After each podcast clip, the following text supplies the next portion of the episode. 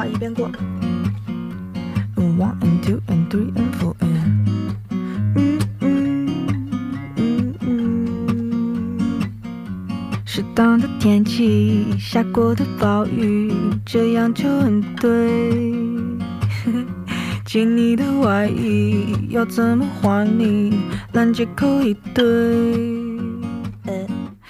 大家好，欢迎来到本期的撕票俱乐部，这里是新一个月的撕票收藏夹了。嗯我是露西亚。我是唐香友，我是大卫，七月份其实又有一种过得很快的感觉啊。对我觉得我们上一次三个人聚在这里，现在就是变成一月一度了。对的，对，但是呃，我其实我们之前会觉得说，呃，七月份好像因为大家工作都比较忙，所以、嗯呃看的线下的内容没有那么多，但是盘点了之后发现，呃，暑期档的电影给了我们很多的惊嗯，喜。还是蛮精彩的。展览也挺多的。嗯，对，所以嗯、其实我们这一期的话，在上海会发现，呃，整个七月份我们在线下新的作品有一些，嗯，但是我们看的少了一点。对，尤其是呃，这个月我们会发现收藏夹里面有一个嗯特别意外的部分啊，就是我们三个人加在一起，竟然也没有任何一部音乐剧 啊。对对对对 对。哦，对啊、哦，如果是对于呃上海音乐剧市场有一些期待的朋友们，这一个月可能要让你有一点点失望了，因为没有新的作品，我们也没有看什么复排的作品，所以更多的是在话剧和其他类型的一些作品当中。对对对，是我们看的少了啊，嗯不是市场的错。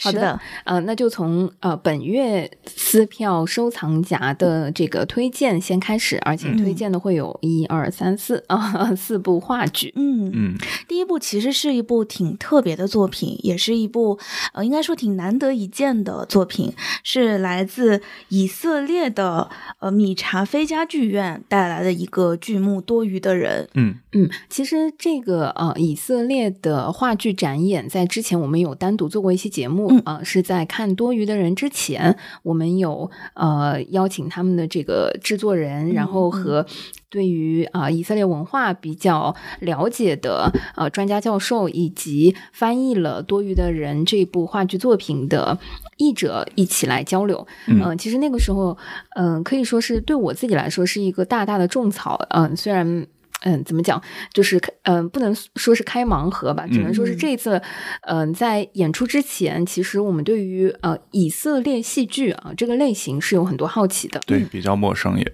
嗯对，然后看了之后就发现说，本月我们有两部推荐的作品，其实都是以以色列的作品相关的、嗯没错。对，嗯、我自己看多余的人那天，呃，我是首演，我我还是蛮惊喜的。嗯嗯、虽然有过前期的一些铺垫或者说预热吧，嗯嗯，但是呃，我我自己觉得他还是在呃上半年或或者说就是下半年开始的这个档口，呃，给了我一些嗯新鲜感。嗯。呃，那个新鲜感我我觉得呃，如之前聊节目的时候收获到的一些关键词，比如说呃叩问呐、比如说在剧场里的一些呃为什么和现代性的解读，嗯。嗯，我我其实是有一些好奇的，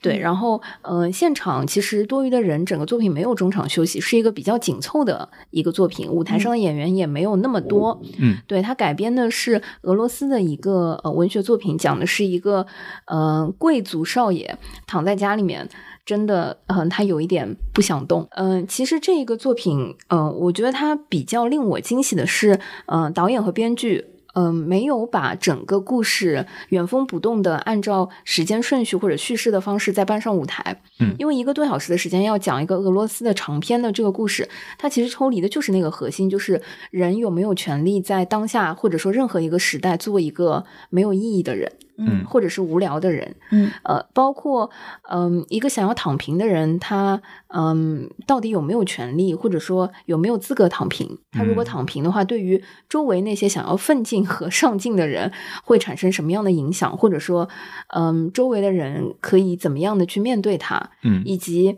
嗯，当他最后选择女仆作为他的。伴侣，他他也有过一些其他的嗯、对象的选择，但是最后嗯、因为他躺平的呃这个生活方式，当他选择女仆，然后生下自己的下一代的时候，他呃委托他的朋友照顾他的儿子，嗯，他对他儿子的那一段留言，我觉得是在全剧里面非常打动我的那个部分。嗯。嗯，他他讲说，嗯、你可以给他一些空间，教他读书，教他识字，嗯、让他摔跤，让他犯错，并且也可以告诉他，嗯，是不是可以呃理解，或者说。如果他想要躺着，或者是他想要成为一个没有意义、一事无成的人，是不是被允许？等等，嗯，我觉得很多这些话题是通过这样一个比较精悍又比较短小的作品，嗯，是嗯当下比较惊喜的。嗯，我记得在整个作品的嗯偏结尾或者说快要结束的那个部分，他的很多的手段我也觉得是非常惊喜的。比如说他在舞台上有呃几个在一直在跳动的数字，嗯。应该是有两到三个吧，然后那个数字其实并没有被解释，但它一直在不停的啊、呃往上跳动或者是往下跳动。嗯结束的时候，其实我们几个、嗯呃观众在互相讨论，嗯，最后解谜是说，其实那几个数字是当下呃全球出生人口和死亡人口不断的那个哦变化的那个变化数字。留下的全球现在的当下的人口存量人口，对对，其实我我觉得所以是实时的吗？嗯是实时的哇，这么厉害！对对，然后我觉得是非常有意思，包括他后来大段的，我觉得偏题演的一些台词和内容，他在舞台上是以定格定帧的那个方式，用非常简单的光束打着舞台上的几个演员，嗯嗯，所以那种像油画式的那种定格的，嗯，画外音的那个呈现，嗯，我觉得都挺有新意的，嗯。嗯，然后在嗯结合呃上上海文化广场的那个硕大的舞台，但是整个多余的人，以色列的这个团，它其实就是呃六七个演员，包括他的呃舞舞舞间吧，嗯也在这个整个硕大的舞台上。嗯，然后当他们换布景和换场景的时候，我第一次在上海文化广场看到呃完全没有搭台的舞台。舞美进场口都光出来了秃秃的，对对对，就是嗯，当他有一个嗯场景的变换的时候，演员们拿着各自的道具，随着音乐和灯光一点一点的从非常非常深的后台开始一步一步往前走，那个灯光就是打到整个舞台的嗯装卸道具集装箱的那个大门，嗯呃都能够看得到，所以它整个舞台是一点搭台都没有。嗯，但是六七个演员在这个硕大的舞台上，我觉得一点都没有觉得特别空，或者说镇不住，或者是无聊。呃，我觉得这个是灯光和整个导演非常厉害的地方。嗯所以其实，嗯、我我并没有觉得多余的人这个戏它。嗯，就是非常非常经典，或者说它，嗯，就是好到一个无法超越的地步，倒也不是。但是，嗯，可以说是三四年来很久没有看到一个呃水准正常的一个戏 在呃国内的舞舞台上，我觉得，而且它有很强的当下性，并不是说就是十年呃十几年前的这个作品又回来等等，就是原班人马、原汁原味，在疫情三年间，我觉得创作出来的呃非常嗯不错的，我觉得肯定是中等偏上的嗯一个。呃，全球的戏剧作品在国内呈现，呃，我我觉得是非常有意思，嗯所以我比较推荐。另外就是它其实还融入了很多种新新的或者说多元的表达方式。嗯嗯其实不管是在呃它的整个剧目的介绍当中，也会说它是一个多学科的什么什么演绎。嗯那它其实是在除了舞台上的话剧部分以外，它在之前还有一些舞蹈的现代舞的。呃，场外的表演，嗯以及一些类似行为艺术吧，就是嗯有一个人躺在外场进场口的一个小台子上，嗯就躺在那儿。对，然后包括在整个演出结束以后呢，就是现场的观众也可以上台一起躺。嗯所以我记得就是当时我看到他的介绍里面说什么，呃，就是他是其实会有一个一些观众一起躺的这种成分的时候，我就说啊，确实这个躺可能是我最期待的部分。那事实上最后他就是有一个音乐制作人在台上做一些呃打碟一类的。哦，然后其他的邀请的一些观众在台上也一起躺下，嗯然后把整个幕给拉起来，其他的观众清场出去了，就是让大家安静的躺着。这种是真的有这样一个环节。另外在，其实，在上嗯，就虽然它中间没有中场休息啊，但是就是呃偏上半部的时候吧，其实还有一段挺长的，类似于冥想的部分，嗯就有点像我们做什么心理治疗当中的正念冥想。嗯就他在这个部分为了方便国内的观众能够理解那个意思，所以他其实是用中文来做的旁白，嗯就是邀请大家闭上眼睛，然后开始感受呼吸啊，想象一个什么场景，那完全就是正念。是嗯所以就能够感觉到他在创作手法上其实有挺多的结合，而这些结合，嗯、我觉得其实也是可以看出他的整个团队是很有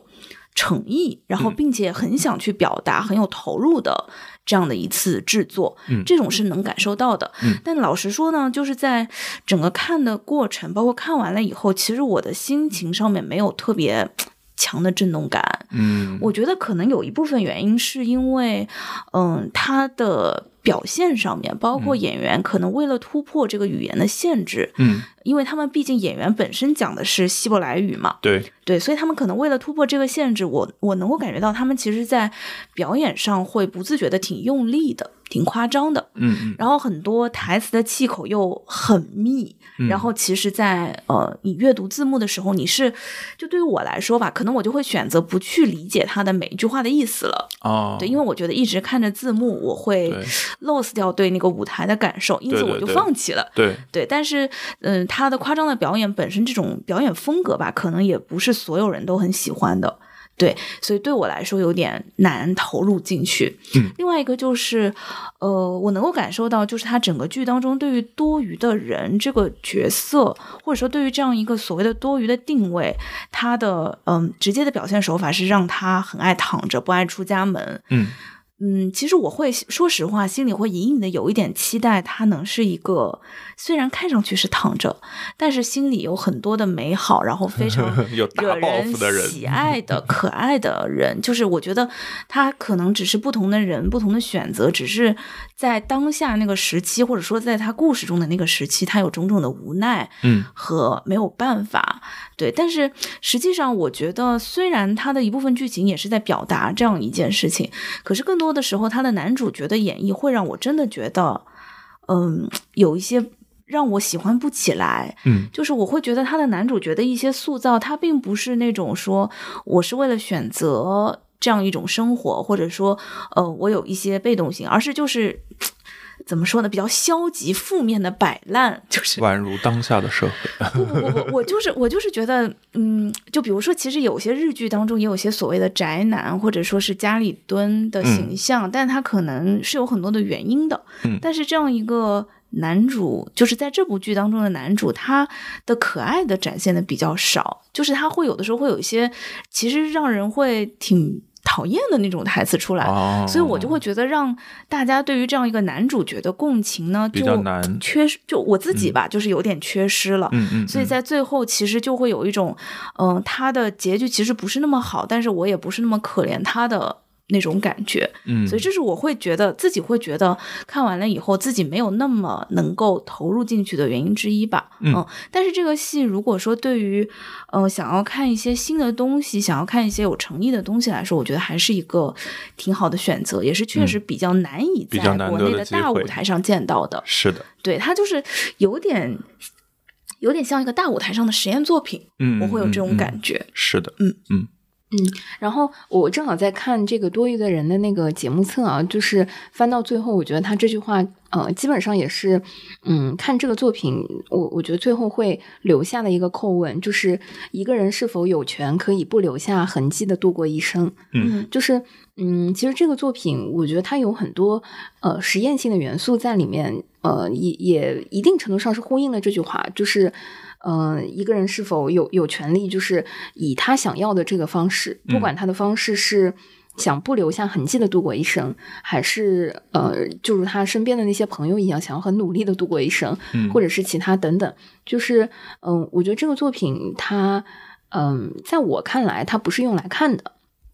就是呃，包括说呃，虽然虽然我那天首演的时候去的比较迟啊，嗯。就是没来得及感受到呃，他们用本地的一些团队做的现代舞的表演呐、或者是之前的那个呃，就说在文化广场三楼还会有演讲等等。哦，嗯，但是嗯、其实，在以色列的这个团里面，他们有一位艺术家在呃剧场的门口是在一张床上就是躺着，嗯。呃，然后这个是有围栏围起来，就是那个是跟剧目是非常非常搭的，嗯，包括刚刚露露说到，就是全部结束了之后还会在舞台上躺着等等，嗯就是他很多的环节，我我觉得，嗯，其实给到了观众非常非常多的空间去体验，嗯，那个体验是。嗯，当一个作品就是，嗯，如果我们说一个戏剧作品看是非常重要的一部分的话，嗯嗯，通常我们是通过看来获得感受和体验，但是多余的人这个作品，我觉得它，嗯、其实感受是在前的，嗯、嗯可能甚至你不一定会需要理解他的台词等等，就是，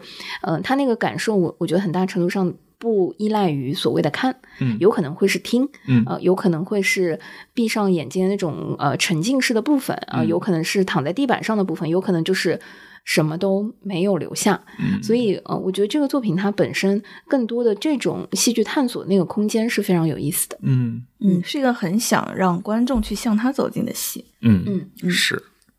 是的，嗯所以以色列戏剧，呃，在这个月啊、我们推荐的这一部可以说是国内首演，据说明年还会再来。嗯，大家到时候可以试一试。嗯，对，不用买太贵的票。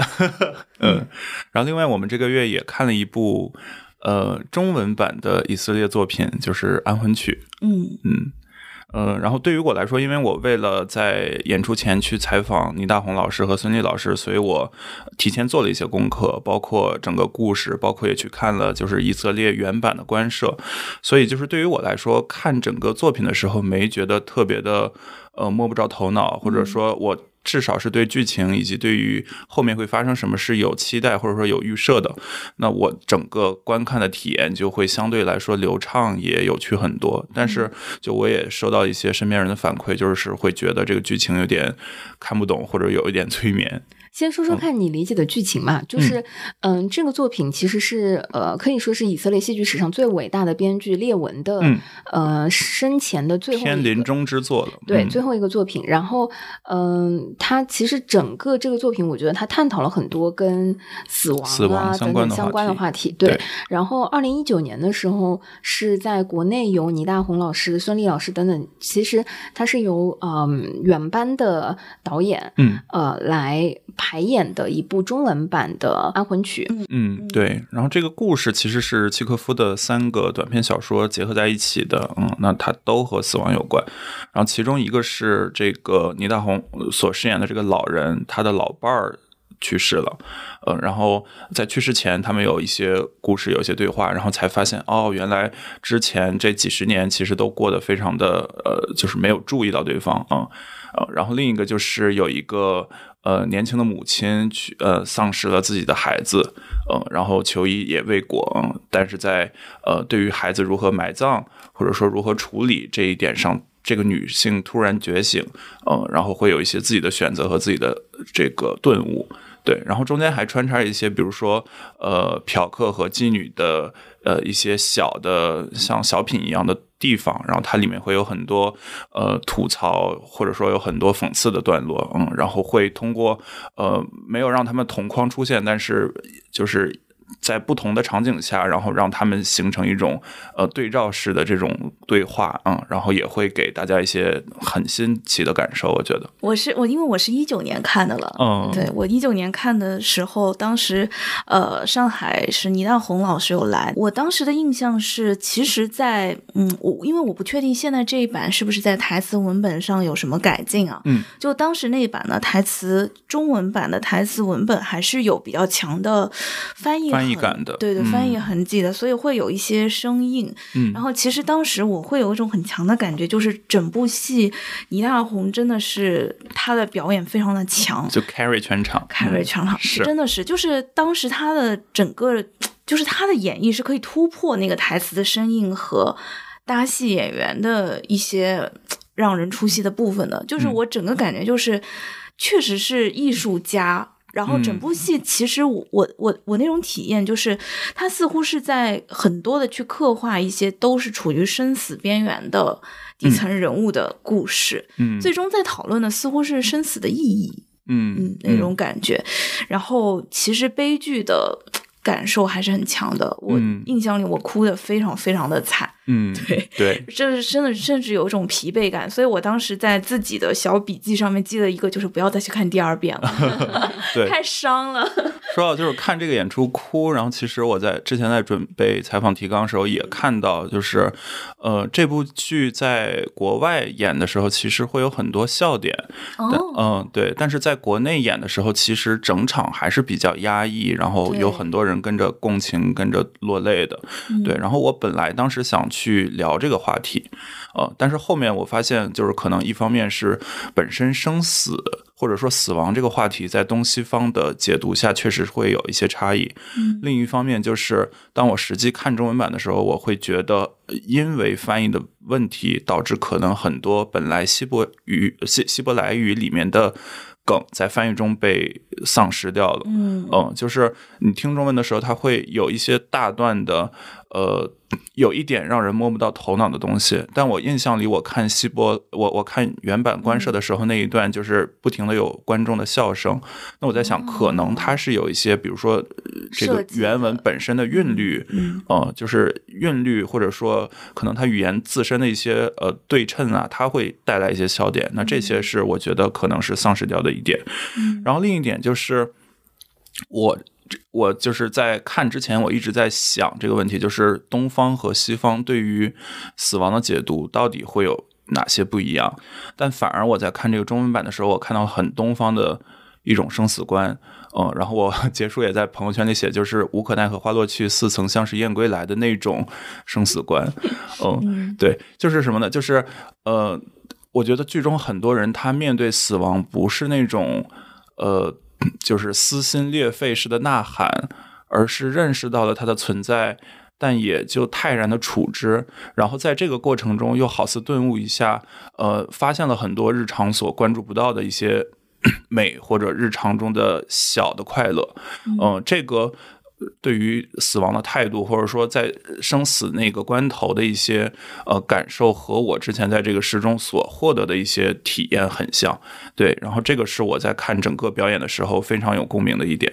对，然后另外就是我觉得这个戏它的本土化做的呃很巧妙，嗯呃虽然它其实还是一个完全就是契诃夫的故事，然后他的台词可能还是很呃那种翻译的感觉，但是比如说倪大红老师他饰演的老人，他身上挂着一个算盘儿，这个是非常中国的一个呃就可能老物件式的这种东西，嗯。嗯，然后他为什么挂算盘呢？是因为这个老人他的人设是一个非常算计的人，他甚至在计算自己的死亡的时候，他都觉得自己的死亡是一种利润。刻板印象的犹太人，对，其实 对我当时看的时候就觉得是刻板印象的犹太人，然后他就把算盘这个东方的，呃，就或者说中国的很有呃意象的东西，然后融入到了这个被本土化的角色身上，然后我当时觉得这个设计非常的巧妙。嗯嗯，我自己看《安魂曲》，其实上两周我还处于就是呃工作比较复杂或者说比较繁忙的那个阶段，然后去看的时候。嗯，可能很多的内容、语言和文字的信息，呃，没有很强烈的就是输入，但是印象最深的其实是它的舞美和整个作品的那个基调。嗯。因为嗯，我我可能会觉得说去探讨一个生死相关的这样子一个话题，嗯。嗯，它不会做的非常的呃热烈，嗯 或或者说不它的舞美呃不会像现在这个呃中文版《安魂曲》，我我觉得它呃其实是有很多。嗯、想象的、戏谑的，然后非常非常夸张的很多的呃舞舞美在。我举个例子，比如说，嗯，他呃表演妓女的两个呃配角吧，可以说就有很高很高的发髻和发束，然后其中有一个是偏瘦的，然后两个人的脸谱都是偏白色的，就是整个妆妆容是非常非常呃有一些嗯典型的小丑脸谱的那种白色的、呃妆面，然后嗯另外一位妓女就是呃偏胖，非常胖，嗯然后，嗯，当他们去呈现，比如说马车的时候，嗯就是一一根非常非常破的，然后带着很多线头绒絮的那个杆子，杆子呃对，然后握着那个杆子就是一辆马车的的，对嗯的那个 上那个车架斗儿的嗯对对对。但是到后半程的时候，《安魂曲》其实整个舞台上是非常绚烂的，就是光明的。是因为它整个舞台用非常简单的方式，呃，首先出现了一匹巨大的旋转木马，嗯啊、然后在这个呃同同一场景里面有很多的彩旗、嗯吊旗，然后嗯整个舞台就仿佛是一个呃马戏团的。嗯，那个最后收尾的那种，嗯，就是快乐的，有有彩旗飘飘，彩带就是同放的那种画面感。嗯然后最后的收尾也是非常温暖的，嗯，就是那个光是明亮的那个黄色的那个呃全场灯光，然嗯后以一种相对温暖的方式，最后一束光收在了舞台上的一个小房子里，对，就是。整个舞美和舞台的这个设计，我我觉得一定程度上是有一种嗯希望和温情在的。嗯我觉得这个是《安魂曲》整个作品，我觉得是在它文本和舞台设计当中的那种呃反差嗯形成的那种非常有意思的效果。是。然后这个舞台还有一个特别值得关注，就是它是用木板搭出一个环形舞台。嗯呃，然后其实，在原版中，它也是演员会不停的走这个环形。嗯那可能我的解读就是因为环形就像一个生死轮回一样，对。然后在这一个国内的版本中，它其实把它更具象，然后也相对来说更精致了。嗯嗯，包括刚刚小小说的那个大的旋转木马，我记得国内版它是从天上垂下来的。对嗯对对，呃，然后包括各种衣服，其实是比我看的那一版以色列的官设会精致很多。啊，对，但是整体我听上去好像是比一九年我升级了，嗯。因为一九年我记得也是有环形，但是旋转木马我现在就是毫无印象。哦，它它它也不是旋转木马，它就是对从天上掉下来一个木马，然后大家就围着它像奔跑一样那种感觉，嗯。嗯，对。然后另外还有一点我想补充就是，呃，我觉得呃看《安魂曲》的时候和我看《等待戈多》的感觉很像，它里面都有一些让我觉得有点荒诞或者摸不到头脑的台词，嗯。然后它里面都有大量不知所云的剧情，然后也都有一些关于时间、关于存在与虚无的讨论。嗯，嗯对，所以我觉得如果大家去看这部作品的话，可能就。呃，不用抱着一个看完整的具体的故事或者跌宕起伏的剧情这样的心态，而更多是去看一个呃纯艺术的那种呃戏剧作品，嗯、去感受一下不同人去看看倪大红吧。啊，对对对 对，然后另外也是最大的看点倪大就是倪大红老师，是嗯 是的。好，那下一步就是一个轻松快乐的剧了，嗯，为原始人辩护》。对，对，呃，这部剧其实是哺乳器工作室做的一个小剧场作品的尝试吧。对，它是一个有点单人喜剧的感觉的作品。我们三个人其实分头看的，但都是旅游的场次。嗯，嗯这个这个这个演演员叫旅游，嗯，对，嗯然后这个作品其实呃是一个九几年的呃剧本，然后嗯。从海外引进过来。其实，在上海话剧艺术中心之前，呃，我觉得那个版本的名字可能更为贴切，它嗯。叫、呃，他叫当亚当遇到夏娃，啊，对对对，就是，嗯、其实我我觉得做到剧场看看了不久，比如说你看个十分钟、二十分钟，你就会觉得他其实探讨的就是男人来自火火星还是水星 火星吧，女人来自水星是吗？对对对，他探讨 其实就是这个话题。然后，所以说，嗯、为什么讲好刻？板印象啊，我们这句话。不不，它就是一本书的名字，好吗？哦对。然后，所以我我才觉得说，就是当那个上话之前说，嗯、当亚当遇到夏娃的时候，其实，呃，可能对这个呃剧的，就是呃，对于没有看过或者说不了解的观众来说，就更能够呃立马知道他大概要讲什么。他的预期会更但是清楚。嗯当你听到就是为原始人辩护这个名字呢，就是呃是这个作品它在九几年的时候它原版的那个名字，嗯，因为 Defending the Caveman，对对对。哦，然后他意思就是说，其实现在的很多男女之间的差异和差别，嗯早在远古时代，或者说在原始人时代，嗯，他就已经是在基因和生活方式里面被对被刻嗯下来的。是，然后，嗯，那个主人公也在这个作品里面，他呃，因为在婚姻和这个里面有过很多自己的日常生活的一些吐槽和观察之后，做了一个梦，嗯。呃，梦里有一个呃跟他可能相呼应的原始人，嗯。呃，所以他就有了这个作品的名字和这个缘由了。嗯。啊，所以我自己是觉得，如果你把它当成一个呃，男人为什么是男人，女人为什么是女人这样子一个话题去看的话，对这个作品会更有正确的一个预期和一个预判。嗯，但也可能会发现他的刻板印象多到你更难接受。对，其实我我看的时候，我是理解他把男性和女性的刻板印象给实际的表现了出来，对，表演了出来，然后呃，其实是让观众看的时候，在笑的同时也意识到，哦，原来我可能会有这样那样的问题，然后这个是因为比如说社会习得，或者说哦原来这是直男的感受啊！啊，所以不是吗？所 所以你们看是什么感觉？嗯哎，那这么说来，可能就是每个人看的感受会不同了。呃嗯，我我我看的一种感觉就是，我会觉得他是很多的时候，他是其实是以一个直男的视角在吐槽女性，就是包括模仿女生穿裙子啊，然后问啊，对，就是就是他的表现方式是用一个直男，然后有时候去好像是吐槽女性，然后嗯我我心里实际想法就是，这真是刻板印象大集合。就是其实实际上不可能每一个人的做法都是一样的嘛。嗯就是其实社会，特别是我觉得到现在是没有那么多的呃。教条，或者说每一个人都越来越有自己的个性不同，并不是所有人性格一样的。嗯嗯，对，但嗯我会觉得就是。不要把自己，不要把整个戏看得那么重，就是不要把它看成是男女生之间对立，或者说男女性别不同的一种思考，嗯而是就是把它看成一个蠢人、嗯在做一些蠢事。嗯 就是我觉得把它就是放成蠢人做蠢事的话，你只要笑舞台上的那个演员、他表演的这个蠢人就行了。嗯嗯，这是我的感觉。就我会觉得旅游的表演还是挺可爱的。嗯所以就是会让我忽略掉，就是他想要试图代表男性，或者说试图跟男性观众找共鸣的那个部分，嗯而把它看成就是一个傻傻的可爱的人，这样嗯去笑一笑。是，我就就看的时候，经常感觉他就是把生活中的一些很典型的场景在舞台上再现。嗯，比如说夸张化的再现。对对对，然后我觉得确实，就比如说女生可能会相互更容易夸奖，然后男生可能相互之间会更容易嘲讽，就你个傻子这种，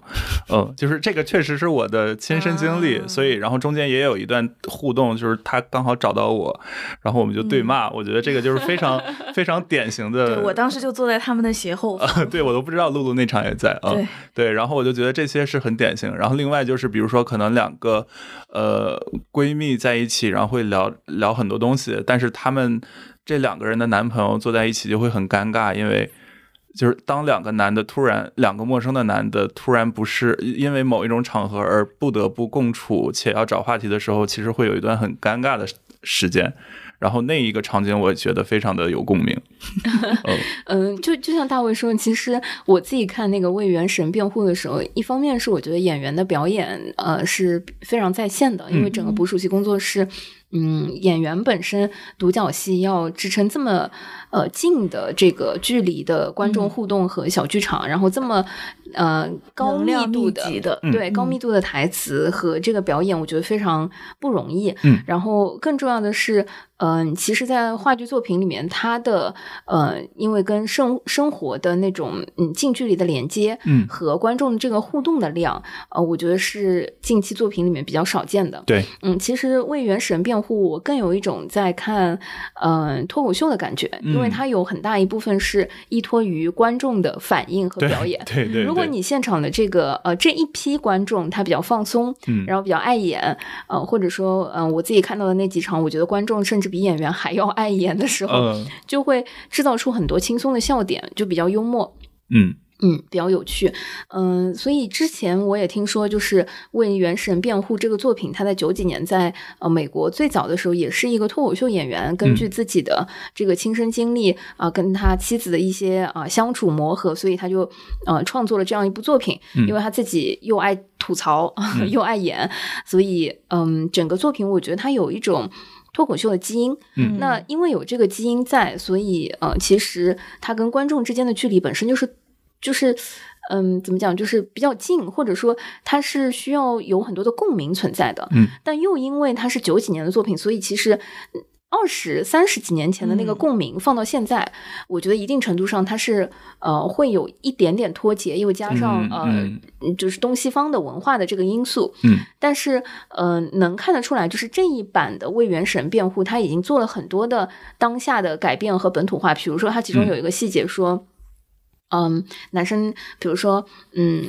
坐在马桶上就是爱滑手机，然后 这个动作就是哒哒哒，就头从上往下那种姿势去滑手机，显然在九几年是不会存在的。嗯，有道理。嗯，就是有很多的细节，我我觉得是在这一轮创作当中，一定是有新的融入。嗯，但是架不住你这个本子的框架和它很多的东西啊，还是在那个时代的一些嗯，就是范围和限制里面。嗯，那这个戏我觉得一定要放一个比较 轻松的心情去看。对对对对对对对，哦甚至是你自己，如果是被他 Q 到和互动到，然后能够参与到这里面表演的话，就是他会更好玩。可开心了。对对对，比如说呃，这个泡好了泡面啊，也不立刻吃，就是交给观众先保管一下等等。就是我当时有很多这样子的细节在，这样子观众都能够搭上戏，你你可想，我觉得它就是一个非常沉浸式的一个一个玩儿的一个体验。对嗯对对，就是放着轻松的心态，然后去哈哈一笑啊，然后一笑了之这种。同时，如果有机会被 Q 的话，就可以比较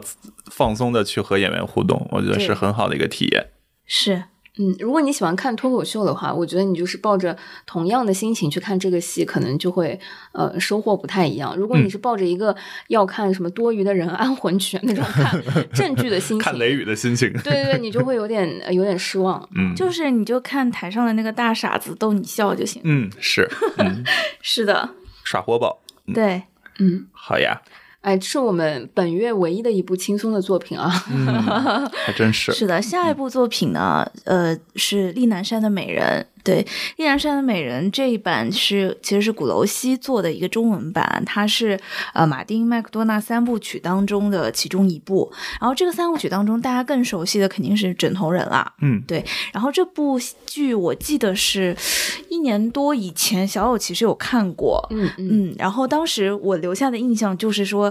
我有点担心它是不是还是一个非常沉重的，就是像枕头人那样，我需要做足心理准备去看的戏。还，蛮沉重的，难道你觉得不沉重吗？我觉得其实跟枕头人相比的话还好哎，因为它留的嗯空间其实还挺大的。呃，丽丹山的美人它本身其实也是马丁麦克多纳的第一部话剧作品。然后它其实也是中文版引进的第一部作品，从嗯一五年就开始演了，现在其实已经是八年多了。而当时第一版的时候，最早的演员就是冯宪珍跟李梅，所以他们当时其实是一个呃不到剧中的两位主角的年龄，到现在演的已经超过了这个年龄了，所以其实是对这个角色有更深的、更多的把握的。然后本身这部《丽南山的美人》呢，讲的其实是跟呃马丁很擅长的这个爱尔兰小镇系列异曲同工的这种感觉，它依然是背景在呃类似于马丁成长的环境这样一个爱尔兰的偏远的小镇上的一对。嗯，高龄母女就是七十多岁的母亲和四十多岁的单身的女儿，非常绝望的生活的一种写照。嗯而呃，这个四十多岁单身的女儿和母亲之间，比起相依为命，更像是一种无可奈何的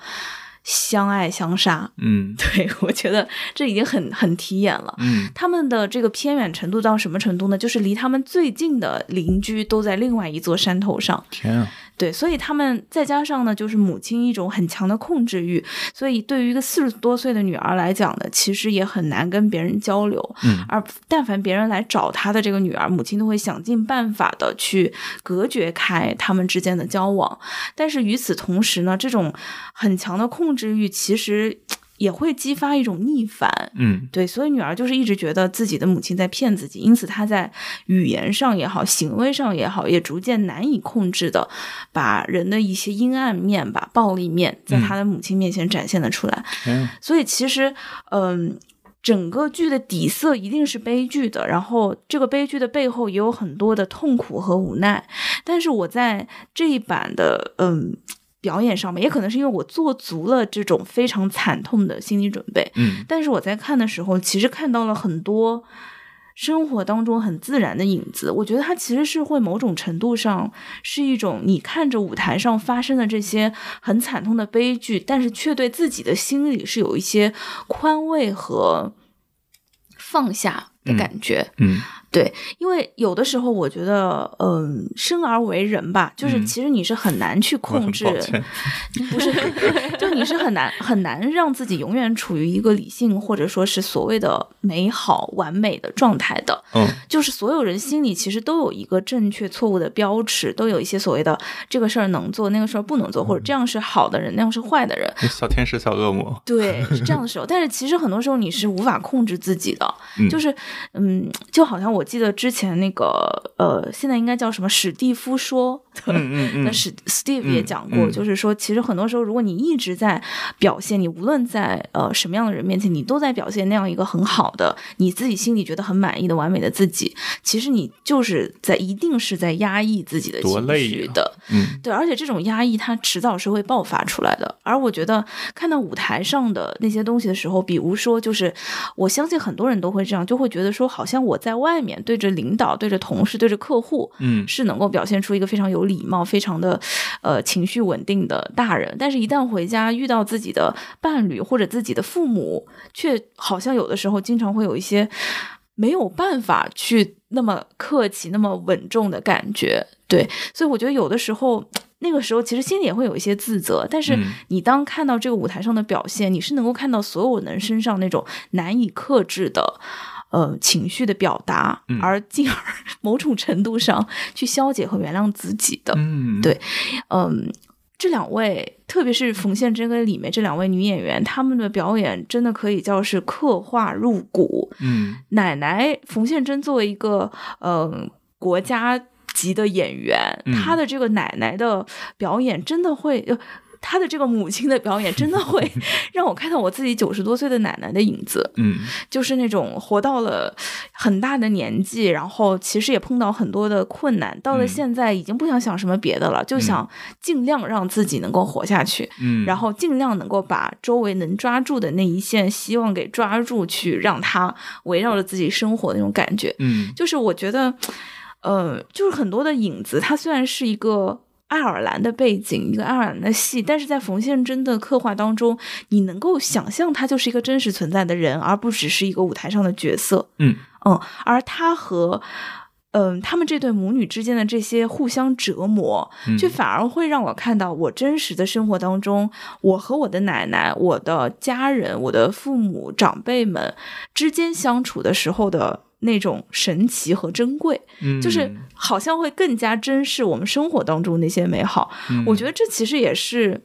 戏剧和话剧有的时候很有意思的一个地方，就是你透过一些舞台上发生的故事，你看到一些生活当中的影子的同时，又能够感受到好像。哦，我生活好像还会更好一些，这样就是其实某种程度上也是一种看完了以后心里觉得更暖的部分。对，很容易产生共鸣，尤其是是两个鲜活的人在你面前表演，而不是隔着银幕或者隔着呃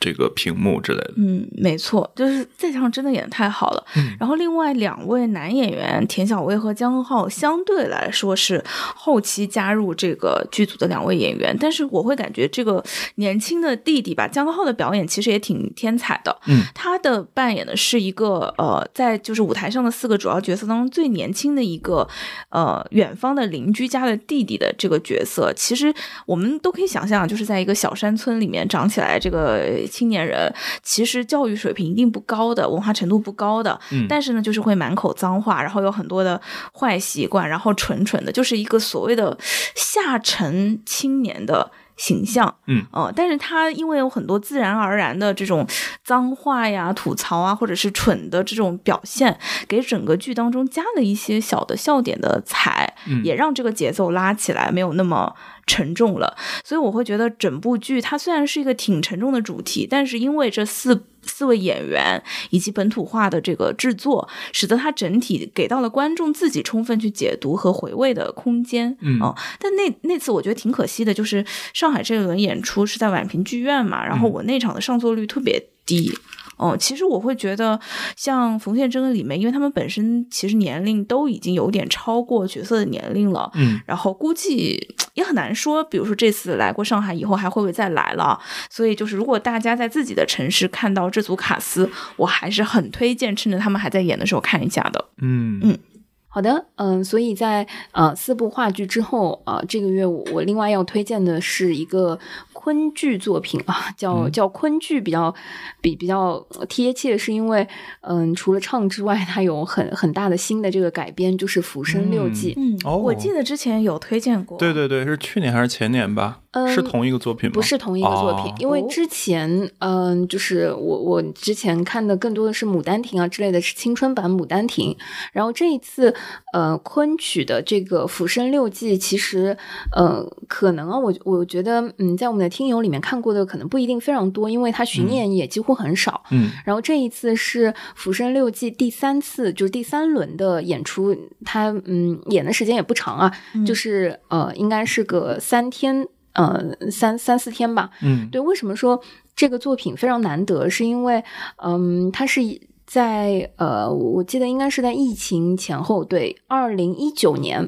对，应该是在疫情之前，二零一九年《浮生六记》是在上海大剧院做的首演，嗯然后它是一个非常呃东方舞台美学的一个作品，嗯嗯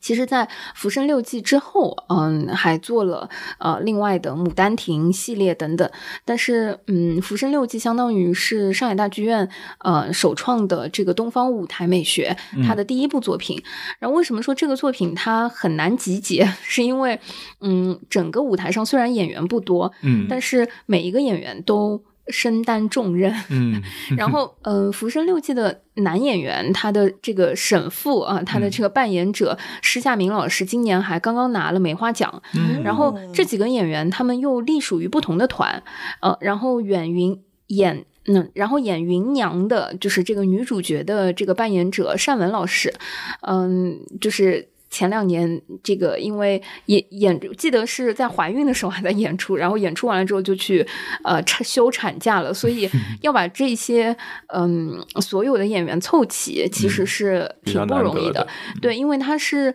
嗯、呃应该是应呃，我记得好像是。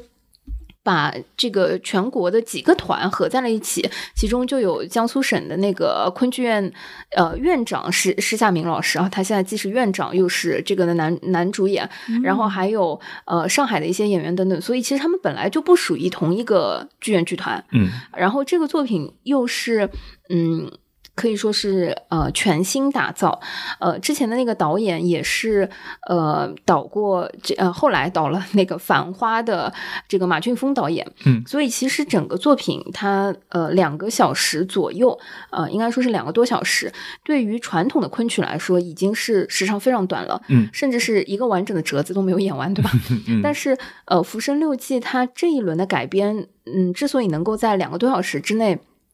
做的非常的紧凑又精致，就是因为在呃编剧上非常符合当下的观众审美需求。嗯嗯、包括他在整个作品里又添加了一个新的角色。嗯，整个故事其实，嗯、如果大家看过《浮生六记》的作品，就是沈复跟芸娘，嗯、这个爱情故事，然后他们记录的都是一些生活当中非常简单的日常小。事儿，嗯对，然后反而是一些小事儿会体现出他们的一些呃日常的那种恩爱和生活气息。嗯那这个作品讲的是，呃，芸娘去世了之后，沈复沉浸在他跟芸娘的这个日常生活当中，很难自拔，非常在这个爱情的。呃，余味里面，嗯、还是嗯，很很有很有情谊了。嗯然后作品增加了一个新的角色，是沈复后来的续弦的一位新的妻子。从他的视角看着沈复在撰写和记录他跟芸娘的日常，呃，他并不是嫉妒，也不是嗯看不惯等等，反而是一个嗯、就是非常敬佩他们之间的爱情，以及嗯、有帮他照顾。婆婆呀，呃，照顾长辈、照顾孩子等等，一个嗯，另外一个新增的女性角色。当然，也是通过她的这个视角，就是更能够展现或者说体现出沈父跟芸娘的这个爱情的那种非常纯粹的感觉。当然了，我我觉得故事本身的价值观和这个内容不不去评判了，但是呃，《浮生六记》一个最大的特色，我觉得就是美。嗯这个美，不管是从唱。啊，服装啊，舞美啊，包括很多的这个嗯视觉的灯光元素等等，就是这个美是呃，因为当天我自己去看的时候是末场，然后带了两个从美国来第一次嗯、不远万里啊，就是 第一次来到亚洲的两个美国人。他们在呃离开上海之前去看这个《浮生六记》，全程一些震撼。啊，对，非就是，哎，就就是他俩就是因为嗯现场有英文翻译嘛，嗯。所以呃他们是看的比我们要呃热忱很多的，因为可能我们自己对于呃昆曲还有很多的词并不是那么熟悉，嗯，但是我们因为这个文化的亲近感和嗯对于、呃这个故事的熟悉，嗯。嗯，在很疲惫的这个工作之余啊，我我们同去看的几个。呃，几个同事啊，大家分别都有一丢丢小小的入睡，就是呃非非常非常短，就是大家太疲惫了，因为那一段时间工作的那个密集度，嗯嗯嗯。呃，但是对于老外来说，他反而是越看越精神，嗯，就是新鲜呀，啊，哇，每一个都是对他来说非常非常震撼的，震撼到结束了之后，他这个抢了最后的两套明信片，嗯哦，就是这种美对他来说那种，嗯，就是视觉和文化程度上的那个震撼，这可能就跟我们第一次看剧院魅影的感觉。呃，差不多，呃嗯，，exotic，对，嗯，可可能我我觉得他可能更，就因为因为对他来说就是 Chinese opera，就是东方歌呃，剧嘛，是，是，就是，嗯，但我觉得我们其实是接受很多西方的文化和西方教育和，嗯，就是视觉的内容是非常多的。我们习惯，对对对，确实，对，嗯。但是对于呃老外来说，嗯当他要看到一些中国传统文化的呃这些东西，而且如此之精致，嗯。嗯，这个是让他非常非常震撼的。当然，对于嗯我们来说也非常震撼，因为当天我们还有一个呃在美国学习舞台布景和舞美设计的嗯小伙伴一起去看。他是虽然是坐在二楼，但是出来就是。嗯，叹为观止，就是一直在分享和就是好奇说啊，那一块丝绸为什么一直可以在它的幕布背景上，就是嗯飘着对，不停的飘着，哦就是它到底是什么技术，对吧？因为它两头两头这个丝带都是呃飘逸的，那么到嗯底是什么让它就我们说下面是有鼓风机？他说嗯不是，就是光有一个鼓风机还不行，等等，就是呃 Chinese magic，对，而且，嗯、据说这一版，嗯、浮生六记》的呃中下半场还有，嗯、因为我们有看到一个，嗯、非常非常长的物理上的这个丝带在舞台的前前景当中落下，又很快的抽离出去，就是，嗯。据说是新增的，也非常的神奇。就是整个《浮生六记》当天，我记得在上海大剧院是嗯满座的，嗯。呃，然后也有很多呃年轻女女性去看，就是大家会有很多的泪目啊，嗯，就是呃被剧情和其中的一些内容给呃弄得潸然泪下。嗯，就是嗯、呃我自己觉得，嗯，如果对于中国传统文化的戏曲作品比较感兴趣或者比较好奇，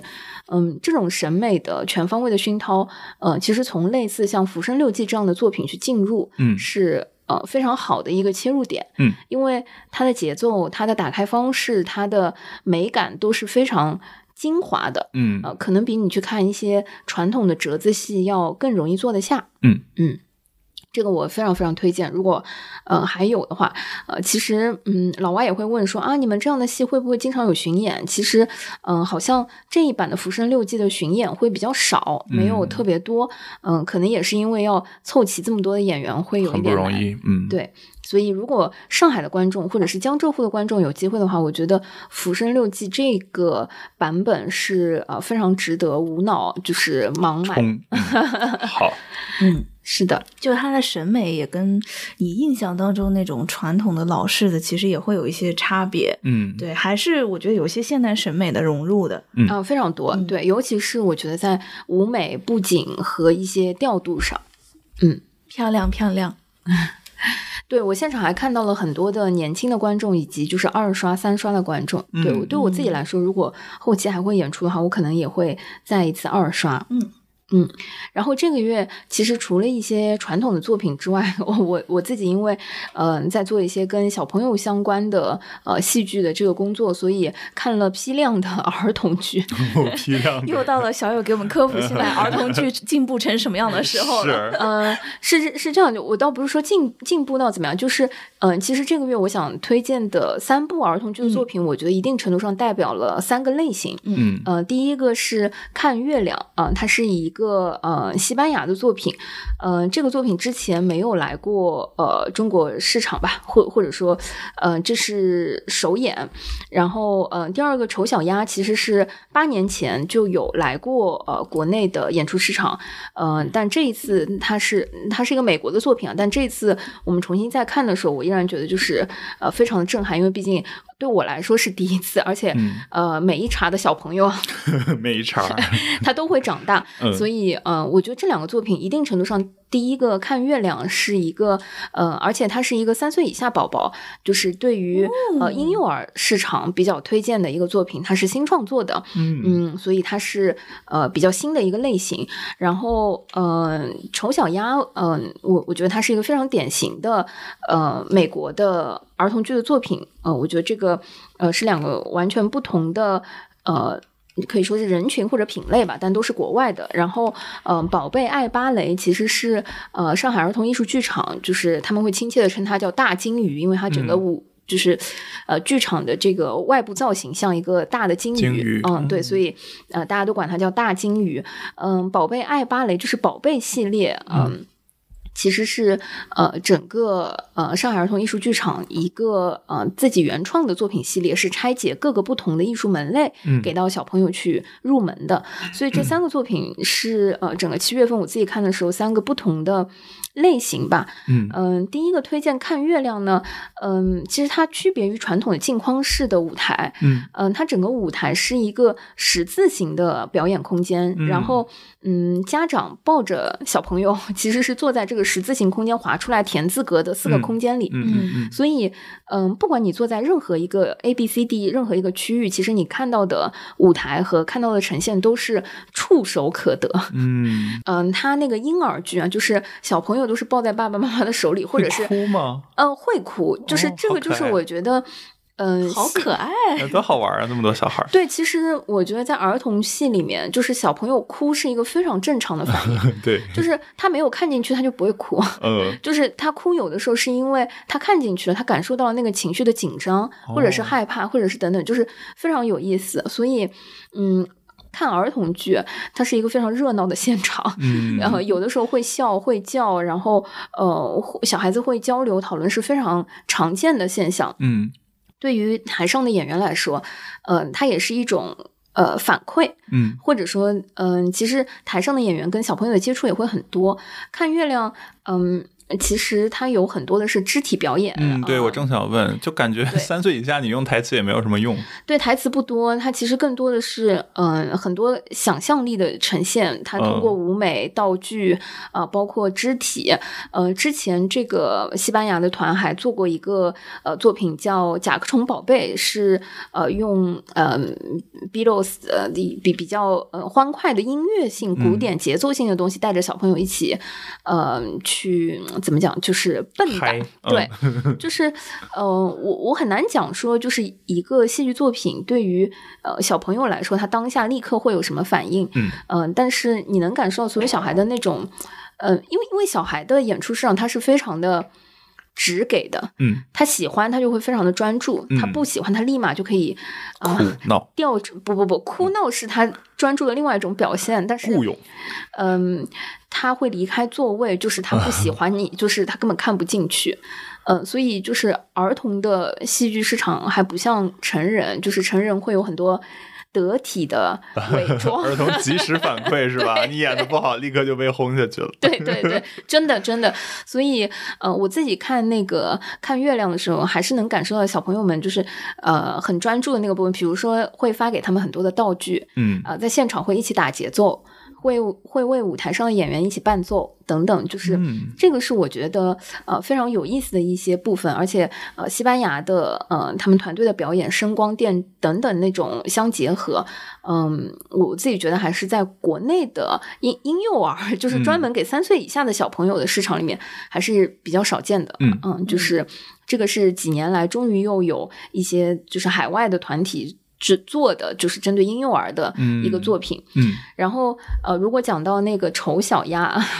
这是一个八年前就来过国内的呃美国的作品。然后他们这个团队啊是一对夫妇呃做的一个叫电光火石的一个剧团。嗯他这个团非常有意思，是要一个在全黑的环境下，然后他们身上的这些电线、灯光、冷光灯会营造出在黑暗环境当中的一些表演。他们也上过那个美国达人秀，嗯然后拿过其中的奖。嗯，可以说就是呃，这个丑小鸭，嗯，剧场全黑了之后啊，嗯、你就是很难想象他在舞台上先是用冷光灯出现一些些光束，然后做出蝴蝶，做出动物，做出就是你在现场经常会听到哇哦那样子的嗯声音和声响。比较漂亮，嗯、对，它很绚惊绚烂，对，绚烂惊艳，而且它是非常极富想象力的。嗯然后整个这个团，他的呃演员很多都是芭蕾舞出身，嗯所以当他身上去带着很多的装置去呈现，用舞蹈方式呈现动物啊等等是非常逼真的。嗯那对于孩子来说，他看到的就是，嗯，很多的跑来跑去的小动物，就是、嗯对，就灯光营造出的那个效果，嗯。啊、然后我我自己记得就是，嗯、他们全全部的演出结束了之后，还会有解谜环节，嗯就是当演员把黑色的服装、头套和所有东西摘下，呃，然后给大家介绍说，嗯，这个开关在哪里？那个头套是用大家平常骑的自行车的头盔，再加上了很多的冷冷光灯管。嗯，那个是用呃，那那为什么鸭子的头会很自由？是因为用了呃那个呃抽风机的那个排排烟管道的那个装置，然后外面包了什么什么，就是你知道，他给我一种感觉，就是很有那种。嗯，道具加肢体舞蹈放在一起的那种 magic 的创作，嗯。所以，呃，这种剧团他做的小小的这种作品，呃，团本来也很小，也不嗯。是那种嗯动不动就几百人、呃几十号人的那种国勇院团等等，它是一个非常小的一个创意和创作团队，然后在自己也不是在纽约，也并不是在洛杉矶，是在一个嗯比较啊、呃偏远的，我们可以说美国三四线城市，有一个自己的小小的团去做这样子为小朋友呃专门定制的这些创作，我觉得非常有意思。嗯嗯，然后这两个作品呢，其实是嗯海外进入到国内的这个儿童剧的作品，然后宝贝系列呃反而是我觉得非常推荐的。嗯，国内的原创系列，那呃，我这次看的是《宝贝爱芭蕾》吧，嗯呃，是上海芭蕾舞团哦和那个嗯、上海儿童艺术剧场一起联合制作开发的这个系列。嗯，宝贝系列其实之前我有朋友给我推荐，还有呃，宝贝爱爱看戏，还还是嗯爱看剧等等，就是他有去拆解很多中国传统文化的京剧、昆曲，嗯呃，戏剧等等。然后这个系列，我觉得它有两个最大的特点。第一个就是，呃，它其实不是在光呈现一个作品，它是嗯在给你科普和解释，呃，这个艺术门类它精致和精美在哪里。嗯嗯嗯，然后它有主持人和讲解。嗯然后第二个非常有意思的是，他在现场有实时的呃大屏投送，嗯、比如说，嗯，他的大屏可能拍的就是京剧演员头上的头花，嗯或者身上的服装。啊、或者是呃芭蕾的话，他可能就有足尖的一些部分，嗯。呃脚上的一些功夫或者手上的一些细节等等，这些东西我觉得是当一个小观众进入到啊、呃比如说。嗯，上海大剧院或者是宛平剧院等等，就是进入到一些成人的剧院里面，其实是被关照不到的。嗯嗯就是那个时候，他可能看到的是一个完整的作品，嗯但是在儿童艺术剧场，他面对小孩子的时候，其实他照顾到的是小朋友如何进入一个全新的艺术门类。呃，这个是我觉得整个系列当他制作的时候就非常有关怀性的那个部分。嗯比如说，现在我我那天看到的。宝贝爱芭蕾，嗯、通常你不会看到芭蕾舞演员的一天呈现在舞台上。嗯他的第一个节目就是把那个嗯排练厅的那个把杆呃放到了舞台上。早上起来一杯冰美式，你能 get 到我的点吗？海带，你们是不是没看过？哎，可惜了。对我，嗯，这这个虽然我不知道，但我至少看到的就是他们排练厅开始穿鞋啊，开始压腿啊，就是开始那个呃，就是练基本功的那个一天。我我觉得其实，嗯，很很现在也有很多小朋友学芭蕾啊等等，嗯他可能看到舞台上最后都是穿着蓬蓬裙，就是呈现的那个状态，对吧？但是，呃，我觉得这个宝贝系列它跑上来就是呈现，嗯，芭蕾舞演员完整的一个，嗯，对，嗯就是从练功开始的那个，我觉得就是非常有意思，嗯而且我我觉得更妈妈妈妈，我也想学芭蕾舞。对对对，这个节目的这个后半部分就会邀请呃这个在座的小朋友上台跟演员一起就是练一些基本功啊，你就是可以现场圆梦。妈妈，而且应该这个把杆我够不到。而且是不是很多就是看观众的小孩儿本身就在学，所以他们看到就是练功这块儿，其实会更有共鸣，对对对对更亲切一对点。我我觉得也会有，所以整个就是呃，我我其实七月份看了挺多的儿童剧，嗯、我觉得这个可能是呃没有小朋友或者说 一些成人观众会嗯忽略的一些作品和市场，就是嗯、呃我我们可能会觉得说啊，这是给小朋友看的，嗯。但其实不管是看月亮、丑小鸭，还是宝贝爱芭蕾等等，嗯、我自己作为一个成人去看的时候，都很赞叹，嗯。就是很惊喜，因为我也没有在呃成熟的市场上看到过，呃，舞台全黑之后冷光灯做出那么嗯。有意思的很多现场，就是你真的会拍案叫绝的一些、嗯，呃光影，对，嗯。嗯，他的故事可能会相对简单，但是那种感动、那种温情和情绪是非常真挚的。嗯所以我觉得就是，嗯，如果你有小朋友的话，嗯或者是你有一些侄女儿或者是一些亲友的孩子们，你不妨可以租个孩子去 可以。看一些儿童剧啊。这就跟我表姐申请带我外甥去，对对对，这样你还可以解放他们的爸妈啊，他们哦会非常感谢你啊，你就是他们爸妈最好的朋友。可以，好冲。对啊、这个就是我们本月的一些推荐的剧场系列。也是蛮神奇的。是，嗯，是。那接下来就是要开始吐槽了呢。嗯，轻吐槽，哦，嗯，先是一个轻吐槽吧，就是，呃，《骆驼祥子》上画版的，对我这次没有完整的看，我只看了一点点片段，所以我没有发言权。嗯，小友是我在小红书。上经常刷到，其实我还挺好奇，因为我看是有一个机器狗还是机器对你们狗都会叫扮演的机器狗对吗机器狗哦扮演的机器管叫骆驼，哦哦哦，是骆驼，哦，对但是它，是骆驼祥子吗？对，但是它是由机器狗扮演的。嗯嗯，嗯，然后嗯、我我自己就是这一版的《骆驼祥子》，其实是呃上画何念导演做的，嗯、我觉得是嗯、比较偏。现代，呃，或者或者说，如果你看过他之前呃这个团队做的《原野》，嗯，你可能会对这一版的《骆驼祥子》会更有一个呃概念。嗯对对对，就是呃，这个比较像，因为之前原野也是用了一种更现代或者说更不一样的方式，就是呃原野之前讲的那个故事啊，就是呃命运不可逆的，就是反复的循环。其实嗯它始终是在那个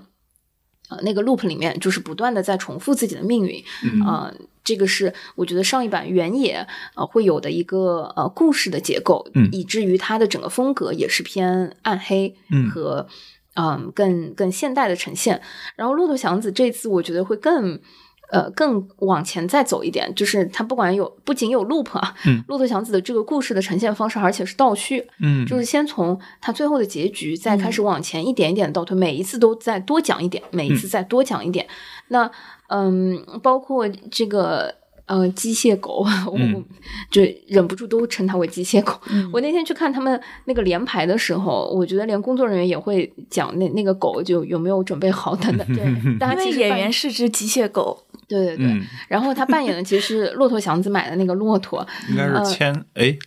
哦，对他他他是牵牵回来的，啊，嗯。对，但是，嗯，实话说，我、我是觉得大可不必啊，就是因为，嗯。演演员跟机械的这个配合，包括他在舞台上那种咚咚咚，就是它它毕竟跟人的那个配合还没有到 AI 和这个就是这么自如。我觉得一定程度上，每一次这个呃骆驼出出场的时候，都有一点点打断我的那个。比较吵是吧？我看网好上有些笑就是会。好笑。哎，我很想知道，因为我这没有完整看嘛，我只看了一嗯些就是连排的片段。因为连排的时候跟正式演出场地是不一样的，嗯所以我很好奇，有一些机械上的 bug 在呃安福路有没有解决掉？比如说那个就是机械狗原地踏步这件事情，哦，这个没办法，他不管在任何一个，就因为就是你就是会听到那个机械狗要上场之前就在后台开始啪啪啪啪啪啪。哦，然后再啪啪啪出现，然后要走之前，他要先原地踏步几下，不能给他穿点鞋吗？台下哦，好的好，下次跟他说来穿点 鞋。哦，还不是因有一个为，你想舞台都是木质的嘛，然后嗯，机械装置在舞台上，它自然就会产生各种声声响，这个真的是没有办法。嗯，哦，还有一个就是，其实他这次舞美还是蛮大型的，就是有一个像是铁笼子一样巨大的铁笼子，有很多层楼的那种铁笼子在舞台中央。然后这个装置，说实话，就是看上去确实很有震慑感，很有嗯威慑力，有压迫感的那种。然后它经常会旋转。嗯，好，但是在之前就是排练的时候，它那个旋转是有一些难以避免的，噪音。对，哦所以在安福路解决了吗。我我觉得可能没有那么大，但是嗯，所有的这些舞台装置，我觉得在嗯台上它都避免不了会有声响，嗯这个也是非常都会影响到就是台词嘛。嗯，这个也还好，就是因为剧场够大，我估计就是你和排练厅相比，啊其实你排练厅等于前三排了。嗯，我觉得这些都还不是 最最重要的那个部分，就是、嗯呃，第一，我觉得整体这个作品的风格是跟之前的原野是很像的，就是用嗯一种现代的命运，嗯，很很难。就是阻挡，对很多这种意象呃融入在了经典作品里，嗯嗯，所以原野的那种比较先锋的那种呈现方式，在《骆驼祥子》里，它的氛围风格是一模一样的。嗯所以，如果你很喜欢当时那版原野，我觉得一定程度上你可能也会很喜欢这一版《骆驼祥子》。嗯嗯，如果你对原野那个嗯会觉得还好，嗯那这版《骆驼祥子》肯定会比它再往前呃探探索的更多更嗯多一些。对，嗯嗯，但是对我自己来说，可能嗯不是我在呃这个故事的呈现和整体上会呃更喜欢的那种质感，所以对我来说是个轻吐槽。但如果你对于呃整个那个风格，你你是嗯。非常、呃喜欢、非常买单的，那我觉得《骆驼祥子》可能也不会让你特别失望啊、呃因为它就是呃同一个配方，熟悉的味道。我前两天听了一个播客，然后就是演员出来聊的，他这一次是倒叙是吧？就是先从他行尸走肉开始，然后再到朝气蓬勃。嗯。哦，那实际观感上会比就是原著的嗯，但说是倒叙啊，我我其实当时在看整剧的时候，我也对这个倒叙比较好奇。对对对，就是它到底是怎么样，就是呃倒过来讲这个故事，嗯但实际上它的呈现就是，呃，它是一轮一轮的这个反复的 loop，就是呃反复的回到那个最终的原点，嗯。但是在每一次的这个呃巡回当中，呃，比之前哦。再告诉你更多一点它原先的插一个那故事哦，呃，对就是再往前推一点点，嗯、可能第一遍的 loop 结束，然后嗯。再回到第二遍的 loop，、你是能明显的看到几环一环一环，就是几遍的这个版本的这个故事，然有点后它像记忆碎片那个电影的感觉。对他每呃开端，我虽然没有看过开端的那个故事啊，嗯嗯，但是嗯它每一次的起始都是同一个这个点这个场景。嗯嗯嗯然后他倒叙的时候会把之前的那个故事再往前给你再推一点点，嗯明白。所以是最后一遍的时候是呃全部回到了最最开始。这个玩法还是很强的，我我还是准备去看。他的表演上，其实他就是他创新和突破的部分是在这些外在形式上，嗯但他的表演其实还是很传统的院团的演法。，OK，对对对对对，嗯，表演其实还是比较就是正正经的那种话剧。嗯嗯，了解。好呀，好，接下来一部哇，接下来一部呢？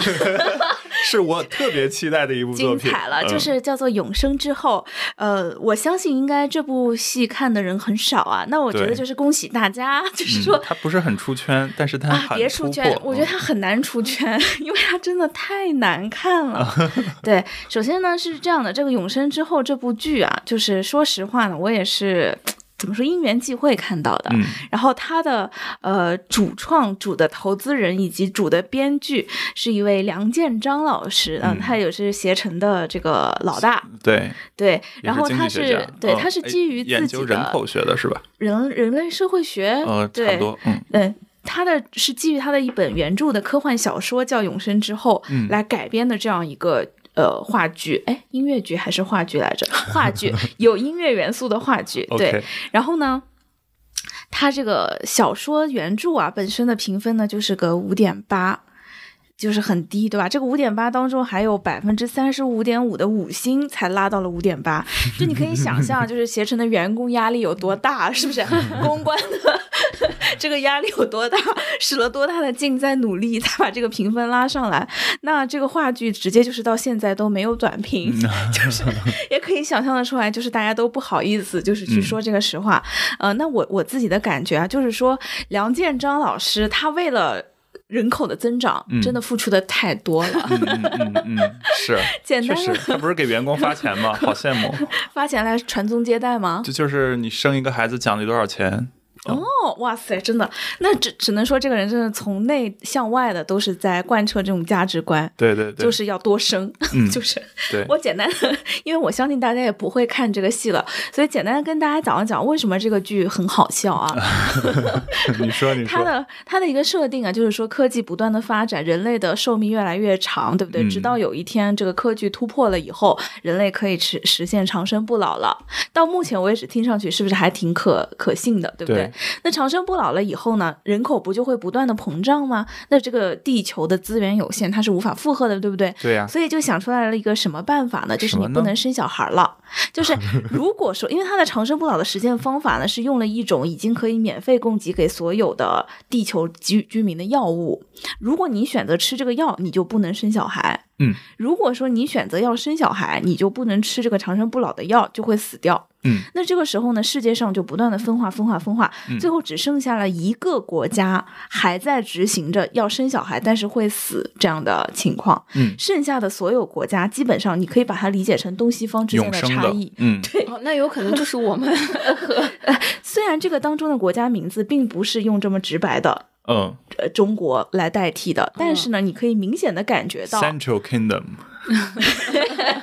就是你可以明显的感觉到，就是似乎就是西方就是全部都呃老不死了，并且不生小孩了，然后就是搞一些假的民权、假资本、假资本主义的民主这种感觉。那我们既然人家就是比较负面的形象，我们就把这些西方的国家都统称为下国吧，然后就留下了一个 上国。这个剧里面不是这个名字啊我只是为了 方便大家理解，就是剩下的唯一一个还在遵循生命的这个生老病死的，就是上国，嗯然后剩下的所有国家都是已经被逐渐同化成夏国了。永生国和繁衍国，哎，差不多这个意思。嗯那这个夏国们，就是这些人都长生不死了，对不对？所以他们就不着急了嘛，就是都不急着去呃发展科技了，因为反正我的寿命还长，我就慢慢来。嗯那在这样的情况下，就是没有这种紧迫感以后，他们的科技不就逐渐落后了吗？就是游戏也打不过上国了，就是上国的这个游戏啊，就是说影响到下国，就是大卖，就是类似于我们现在有些游戏出海很成功。游戏就是 video game 这个游戏吗？Yes，like 就是类似这一种类型的，就是结果蛮天真的，就是结果这些游戏里面在干什么？在游戏里面就是给你模拟家庭养小孩然后这些下国生不了小孩的居民，就夫妻啊之间都不能生小孩了。但是因为玩了个游戏，就觉得、哦我太想要生小孩了，就出现了这样的混乱。嗯所以夏国就集体决定封杀上国。再也不让你们的游戏过来了，就是跟你们就是切断关系。嗯那你说上国这样不是很尴尬吗？他为了去解决这样一些就是沟通上的问题，或者说统治上的问题，他想了什么办法呢？嗯派了一个女间谍去色诱。嗯 派了一个女间谍去色诱这个夏国的国家首脑，简单的来说就是用爱感感化。这个策略就是说让这个国家首脑也感动，嗯。感动了以后觉得确实我也想生小孩儿，嗯。来破坏 这个夏国的这样一种不生小孩的统治。这个药是可逆的，你不吃药了，就是哦哦哦，就它是要不停是这样的，的吃，对他吃药并不会让你不生小孩。嗯，吃药只是让你延年益寿生不老，但是嗯法律规定你只要在长生不老，你在吃这个长生药，你就不能怀孕，就不能生小孩。不得不说，这个法律一听还是中国的作者写出来的。法律规定你生，这还不是最好笑的地方，就是这个剧的结局是怎么用来感化的呢？结局最后是这个间谍怀孕了，然后这个男的首脑大震惊啊！你怎么会怀孕呢？然后大感动。但我的我的我看到那里我真的笑出来，就是整个这个夏国的这个世界的理论上是所有人。都是还是男性女性的生理结构，对吧？哦她能怀孕嘛，对吧？嗯她生理结构是男性女性，但是你就是要避孕，你就是要避孕才能不生小孩嘛，对吧？嗯嗯，结果他大震惊，他难道不知道自己没有避孕吗？就是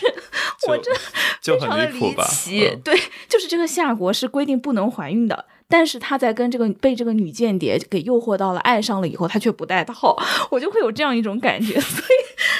设定也太离奇了。而且从概率上，如果你不能是就是正常的生老病死，你你就百分之百会因为其就是也不是百分之百，就是大概率最后还是会因为其他的方式死，对吧？对，因为他们还没有活到那么长，他们现在就还是一百多岁这样就就你还是一个肉身，对吧？对，还是个肉身，你阻挡不了车祸。就他们还是一百多岁，还没有发展到整个基因都已经开始往下一种进化的程度。这就是这个月最精彩的，我觉得。我都不困了。所以就是说，就是他们结果最后最最后因为这个怀孕，而且这故事不能演三小时吗？我觉得这这么精彩，太她就是怀孕了以后，竟然整个国家就因此被撼动了，然后就是嗯所有人就大感动，然后大团圆的结局。所以说，就是就是说，非常的为了传宗接代啊，就是非常的离谱，就是中表演方式上是传统的话剧吗？还是有一些乱七八糟有的没的？嗯，我不知道大家有没有看过，之前有一部作品叫《心上人》，就是芯片的芯，心上人。哦，我有印象。这个表哦演方式跟心上人比较像，就是他用了一个伪未来的装置，就是有一些 AI 的元素然后有一些 VR 呀，就是说这个夏国的人不是都不不不思进取了嘛，嗯天天就在 VR 里旅游，都懒得出门，因为出门有危险，你就白白的长生不老了嘛。嗯你万一出门被车撞了，对吧？那我这长生药不就白吃了嘛？所以大家就不出门了，就在家里 VR 旅行。是然后，然后这说实话啊，就是整个制作上来说呢，是下了很多本儿的。哎，不得不说啊，就是你刚刚提到《新上人》这个作品啊，发现是同一位导演制作的，就呃，是、制制作人也是同一位，哦所以有非常周相似的可老师地方。做的这个《新上人》和周可老师做的，永生之后，嗯哦周可老师真的是不容易，就是在这样一个剧本上还努力的花了很多的钱。嗯，我觉得只能说是术业有专攻。就是说梁梁总为了这个人类的繁衍，真的不惜一切，也不就是很舍得花钱。嗯这个新这个永生之后啊，这是个大投入大制作，嗯，包括舞美二美，零年看的，啊！包括舞美，包括多媒体啊、就是你都能看得出花了很多的钱，嗯拍了很多的东西。嗯，但是这个剧情啊，实在是太雷了，嗯，所以我就是这个我们再次。恭喜携程股价涨回来了，哎疫情结束了。真的，梁总，我就觉得梁总啊，他自己就是说，他这个原著出来以后有很多的争议，有些人不是很喜欢，但有些人还是跟他达成了共鸣。嗯就是 我觉得可能这个共鸣啊，在永生之后也是一样的，就是一些觉得人类还是得多生啊、嗯的不是人一定但这个能够达成故事里面共鸣。这个故事里面，我哪里感觉到了他在呼吁多生啊？他不是我觉得因为它就是一个极端情况，当世界上有很多人不能生了以后，最后还是觉得要生，要被这个爱感化，繁衍出下一代才是人类未来的希望，而不是你老不死。哦哎，行吧，懂了。哦我，我就是我，我觉得鼓励我说多生没实话，问题。就是这个剧嗯情上，当时那个竟然怀孕了那个震惊，实在是太震撼我了。就就是听起来，其实编剧有一点傲慢，嗯，还是我们的格局不够高。格局不够高。是，对，梁总就是还是大格局、大的世界观。以后我还是跳到携程去学一学格局，顺便赚一点这个生育基金也不错我觉。得，我觉得这期吐槽完了以后，我们是永远没有可能接到携程的赏单了。是，我要被拉黑了，行吧？哎呀，以后不做旅游节目了哈对不。起。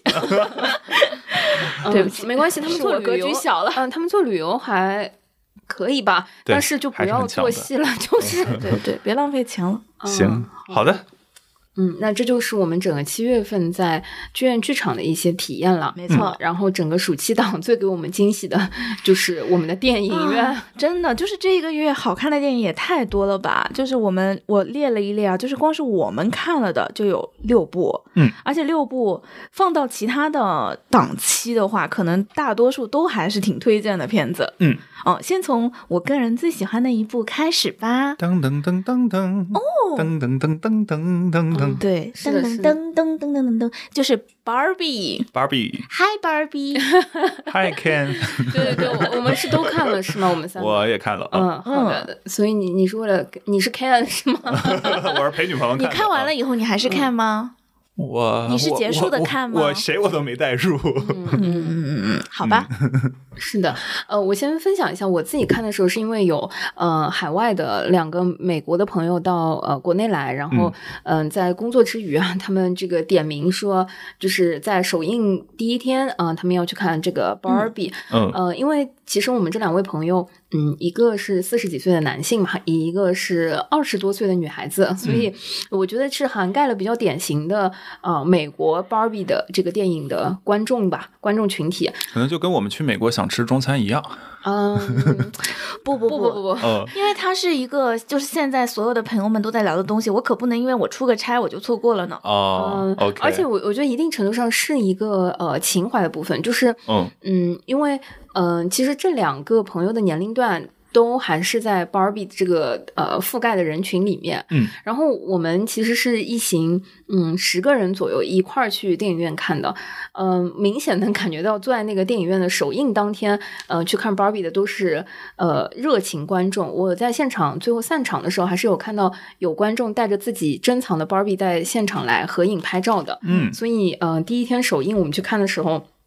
我能感觉到，嗯，因为所有的呃，最后那个主题曲放完了之后，因为那个情绪是比较 down 的嘛，嗯，我我自己也是有泪目的，然后是有嗯有那个就感受到那个呃哭的那个情绪在，然后全场所有的观众。即便在没有彩蛋的情况下，还是等到所有的音乐全部结束之后再离场，所以首映的那个氛围特别好。嗯然后，嗯，但我我们能真的感受到这是一个纯美国电影啊，因为这两位美国朋友的那个笑点和他，嗯，笑的那个频次和他跟我们不一样，哦非常不一样，而且就是，嗯，当然我们笑的部分他也也在笑很快乐，了，嗯然后他的这个笑点大概是我们的三倍，是不是我啊？是整个电影院的三倍。嗯就是我，我觉得去看那个电影的这些观众，应该是在国内对于 Barbie 这个文化和这个内容会比较感兴趣的。有对，对，然后那他们这两位，我觉得是纯纯的抽样的这个美国观众啊，你能想象，就是放大了来看，就是在美国的电影院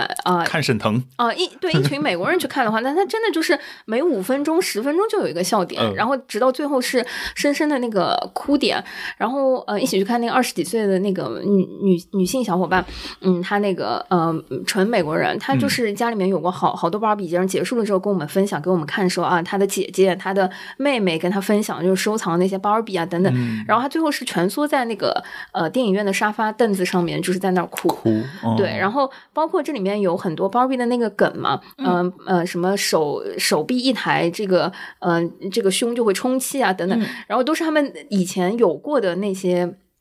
买过的型号是型吗？号，这个我们也非常震惊或者说是被吐槽过的型号。啊，对，就包括他什么以以前会收藏的那个限量版的衣服呀，或者他们要抢，哦当然他是没有抢到过的啊，就是非常羡慕，呃，等等，就是呃，我能感觉到，就是 Barbie 本身这个文化在呃美国的嗯。呃青年人、中青年人的心目当中，其实是，嗯，可能跟我，我，我甚至跟他们讲说，哎，你知道我，我以前小的时候收集过或者说买过羽西娃娃，那个是非常有年代的故事，就是因为 Barbie 会比较嗯金发碧眼，比较西方嘛，嗯然后嗯。那个时候呃羽西女士啊，金羽西女士曾经出过黑发的呃、哦。kind of 的那个芭比的那个形象，羽西娃娃等等，就是我说哎，我小时候还收藏过不同其他的娃娃，但对他们来说就是啊、这一种。对啊非常有趣，应该是会伴随他们成长啊。嗯我我自己的感觉就是，Barbie 让我可以更骄傲的爱上粉色，因为我我其实觉得小友跟大卫应该大概能够感受到，我是一个就是挺 Barbie 的人，非常 Barbie，、嗯、用着美少女战士的雨伞。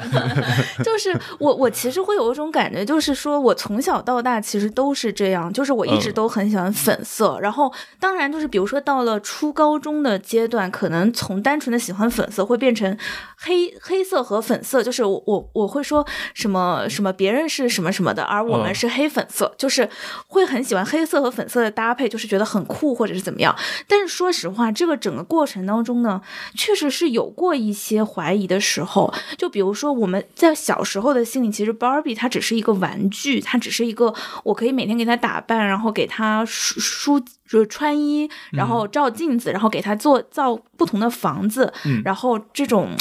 呃，甚至有的时候会让妈妈，或者或者会跟妈妈说，别的小朋友他们的妈妈可以给芭比做衣服，为什么你不会？或者说 你不帮我的芭比做，会有这样的 就是讨论。但是其实到了一定的年龄以后，会觉得第一个就是芭比好像是某一种刻板印象的女生，她是一种世界上不存在的完美的身材的女性，她是不是某一种程度上是在制造一种身材焦虑？另外一个就是好像觉得粉色不酷了，就会觉得粉色好像是。嗯，不够强大的女生，或者说不酷的女生才会喜欢的。然后好像说男生是不会喜欢粉色的，或者说男生就是不能喜欢粉色的。那我们女孩子也不能去喜欢粉色，因为好像粉色就是一件不那么酷的事情。所以就甚至有的时候会觉得，好像我喜欢粉色是一件不能跟别人讨论分享的，只是默默自己会喜欢的东西而已。但是我会觉得芭比它会给我一种感觉，第一个就是粉色也不是女性的专属。嗯，其实，在芭比的世界里面，嗯。当然，它是一种极端的夸张化的展现，就是 Ken 和 Alan 都变成了附属品。嗯、可是，其实他们也是喜欢粉色，甚至是喜欢向往而得不到粉色的。其实这也是某一种不公平，或者说没有失去了选择嘛。嗯、另外一个就是，好像是，嗯，Barbie 这个电影让我会觉得说，其实 Barbie 的初衷并不是要去塑造一个刻板印象，或者并不是说要去呃规定一个完美的身材，嗯、而是因为当时的嗯这个。呃，叫什么来着？就是 Bar Barbie 之母想要给自己的女儿 Barbara 知道说，嗯、其实女孩子不一定要扮演母亲的角色，不一定只能照顾小朋友、照顾洋娃娃，嗯、你也可以去向往成为各种各样不同的身份，你也可以去像呃，当时就是当时连女性连银行账户都不能有的情况下，她也想让自己的女儿知道，你也可以拥有权利，嗯、你也可以拥有金钱，你也可以去有豪车，其实是想让自己的女儿，或者说让更多的女孩子去突破那些当时的社会给女性的限制，而制造出来的一个 woman 形象的呃玩具，而不再只是一个 baby。嗯，所以其实，在那个时代，它也是一个有它的。女性力量的意义的，因此我会看 Barbie 的时候，我会觉得第一个就是它首先是一部非常非常好笑的电影。嗯，我觉得这个好笑是不分性别的，因为它其实很多时候也在调侃那种固化印象当中的完美的 Barbie，、嗯、甚至在对呃出品方之一也是 Barbie 的 亲生的这个美泰公司，对美泰公司很多很多的吐槽。嗯，另外一方面呢，它也是让大家去看到这部剧当中的男性，不管是这些 Ken。还是这些 Allen，如果他们生活在只是充满刻板印象的世界当中，不管是一个父权社会，还是一个所谓的母系社会，其实母系社会就是一个女性版的父权社会嘛，它都有各种各样的痛苦和限制和失去的选择。嗯，其实我会觉得电影最后的那样一个。世界就是所谓的 Barbie 跟 Ken 跟 Allen 都 wake up 都觉醒以后的世界，那是一个真正很令人向往的世界，就是大家都似乎多了一些权利，多了一些自由，少了一些限制，少了一些规定。你喜欢什么都是可以大大方方去展现出来的，这是最好的事情。嗯嗯，因此就是，其实，在我们都看过，大卫还没有看的时候，我就很推荐他去看，因为当时其实，呃，我觉得国内的。影片的营销，他有点想要突破的一件事情是，Barbie 不是一个儿童剧，嗯，就还在这个 阶段呢，嗯、就是害怕大家以为是个儿童剧，只有小朋友去看。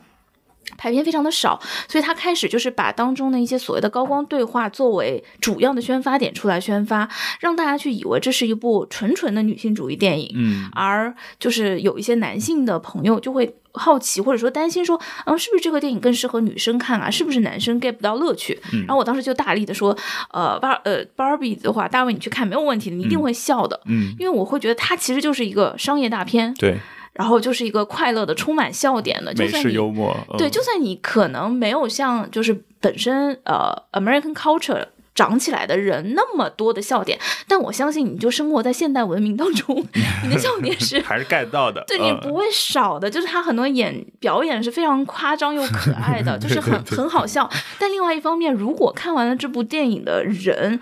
多多想一步，就是多多觉得，呃，其实这个电影最后的那个世界也挺好的。就是我们嗯想象，如果所有看完这个电影从影院出来的男生女生都能变成电影最后的 Barbie or Ken or Ellen 那样，去觉得我只要做我自己就好了。其实重要的不是什么颜色，重要的不是我是不是带了马，嗯就是重要的不是我是不是够 man or 嗯够温柔，或者说够美，而是我只要做好自己就好了。那这个世界好像就是会变得更好一点。嗯，对，所以我还是会觉得说。越多的人看 Barbie，越多的人喜欢 Barbie，这个世界可能就会更好一点。因此，像现在这种 在全球取得的很好的票房的成绩，我真的是非常发自内心的开心的。嗯嗯，很希望就是说 Barbie 能更火起来。另外一点就是，其实我们之前做那个无障碍那期节目也有提过、嗯 b a r b i e 其实在早期的那种有一个所谓的、轮椅的，对刻板印象之外，其实，在这些时候这么多年当中，他并不是真的就是停摆的。嗯哦，他为什么在之前那个刻板印象的，就是呃《Barbie Girl》那首歌出来以后，他为什么要去起诉？也是因为他们其实一直都是试图在做一些更多元的，让所有人都能够找到自己，或者说对自己更有自信的这样一件事情，而不是一个去强化刻板印象的事情。比如说像轮椅上的 Barbie，呃，我觉得他那个力量是很真实的，就是我们大家不能去忽略那些事情。因此，怎么去嗯解释 Barbie，怎么去影响 Barbie，其实它确实是一个很人为的事情，就是看你怎么去理解，以及大家怎么去发扬或者说传达这当中的精神力量吧。所以都去看，笑一笑不开心嘛，而且歌也很好听，而且里面的全球的大牌演员也太多了，就是嗯真的不断出来一个人，都会觉得充满惊喜。就是不管是主角们，还是像 Dua Lipa 呀，还是像呃那个那个亚亚裔演员叫什么来着？忽然忘了，断片了。就是演上汽的那个，嗯对对对对。对他演的特别好，对他真的比上期当中又更可爱了，也太可爱了吧！所以我觉得就是为了这些快乐，也是很值得看一看的。嗯。嗯，嗯然后我我觉得 Barbie 整个的它的那个 OST 做的特别好，尤其是它片尾的那个 Billie Eilish 的那个嗯。歌，其实嗯。我我我觉得还是很有，嗯、内容和想法在里面。嗯就是 What was I made for？就是，嗯、我觉得它的整个基调作为它那个片尾曲的时候，大家久久的 沉浸在那个电影院里面，嗯然后没有离开，很大程度上都是因为那个旋律和很那个歌的那个确实原因，很有余韵。嗯呃，说到这首歌《Billie Eilish》这首歌的 MV，我也很推荐你看。嗯是一个嗯、女孩子，然后坐在小桌子前面，打开一个小小的行李箱，把一件一件的像 Barbie 的衣服那样的各种各样的套装拿出来。但其实这些衣服都是 Billie Eilish 之前一些经典的造型。然后下了非常大的大雨，她又一件一件的把小衣服收起来，就是当中有狼狈有挣扎，然后最后很珍重的把自己的每一段回忆，借着这些一套一套的衣服整理好摆好，也是一个拍的很好的 MV。嗯好的，这个就是呃七月份的 粉色风暴，我们我们都是非常推荐。对，所以大卫作为唯一的就是我们的男性代 表我就，知道你要 Q 我，是好笑的吧？好笑好笑，男人和马那一段太好笑了，嗯真的真的很好笑啊！就都看啊，男生也不用害怕，都去看吧。嗯然后接下来一部呢，其实是一部很新的电影，是七月底刚刚上线的，呃，一部街舞相关的主旋律影片，叫做《热烈》。嗯，我觉得《热烈》的选角非常非常的合适。它其实这个当中，除了呃两位主，就大家可以想象，黄渤演的是一个教练，嗯其实多多少少能够联想到，比如说之前那个夺冠，就是中国女排里面她那种形象，多少是有一点相似的。然后本身大家也知道，黄渤在做演员之前就是唱跳歌手嘛，嗯对，所以就是唱跳这个部分呢，他其实也有 自己的底子在，嗯嗯，所以我是觉得他拿捏的很好。然后除了王一博以外，其他的一些呃，可以说配角吧，也都非常的有亮点。就比如说像、呃一些偏家庭成员上的。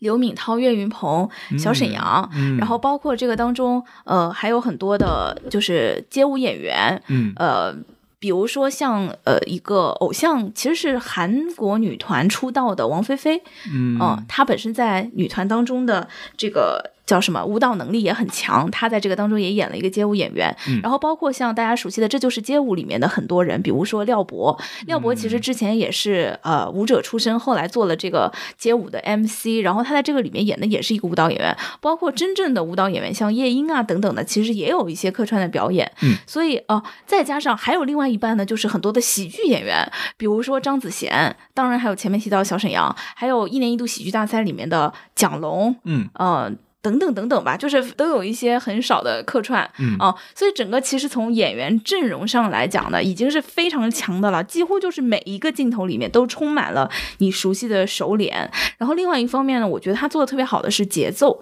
整个电影其实是，嗯、关于就是现在新被提上亚运会的这个街舞，它作为一个呃舞蹈文化吧，又是一个有体育竞技精神的东西，它的整个一个小人物身上是怎么从呃普通的一个。城市小男生，而且是挺底层的一个挣扎的小男生，一直带着这个街舞梦想，然后怎么怎么就拼到了跟这个舞团一起去登上大的舞台和大的比赛的这样的一个故事，是大家传统能够理解的一个所谓的体育感的这样的一个电影。嗯但它的节奏处理的非常好，就是融合刚刚我们说的喜剧喜剧演员们，所以它有很多的笑点，然后再加上小人物的打拼呢，又有一些感动和哭点的部分，然后呃。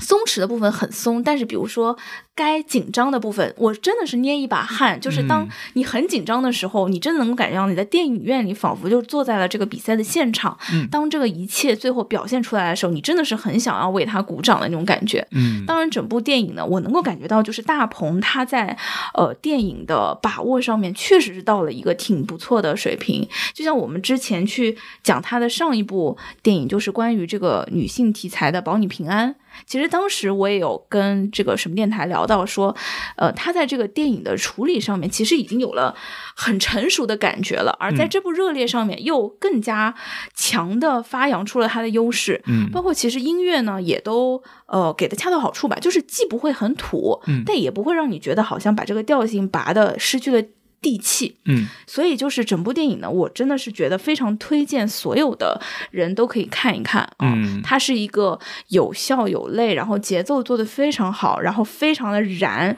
真的看到最后你就会有一种被点燃的感觉。嗯是一部超过我预期的体育感的街舞为元素主题的作品。嗯然后相对应的呢，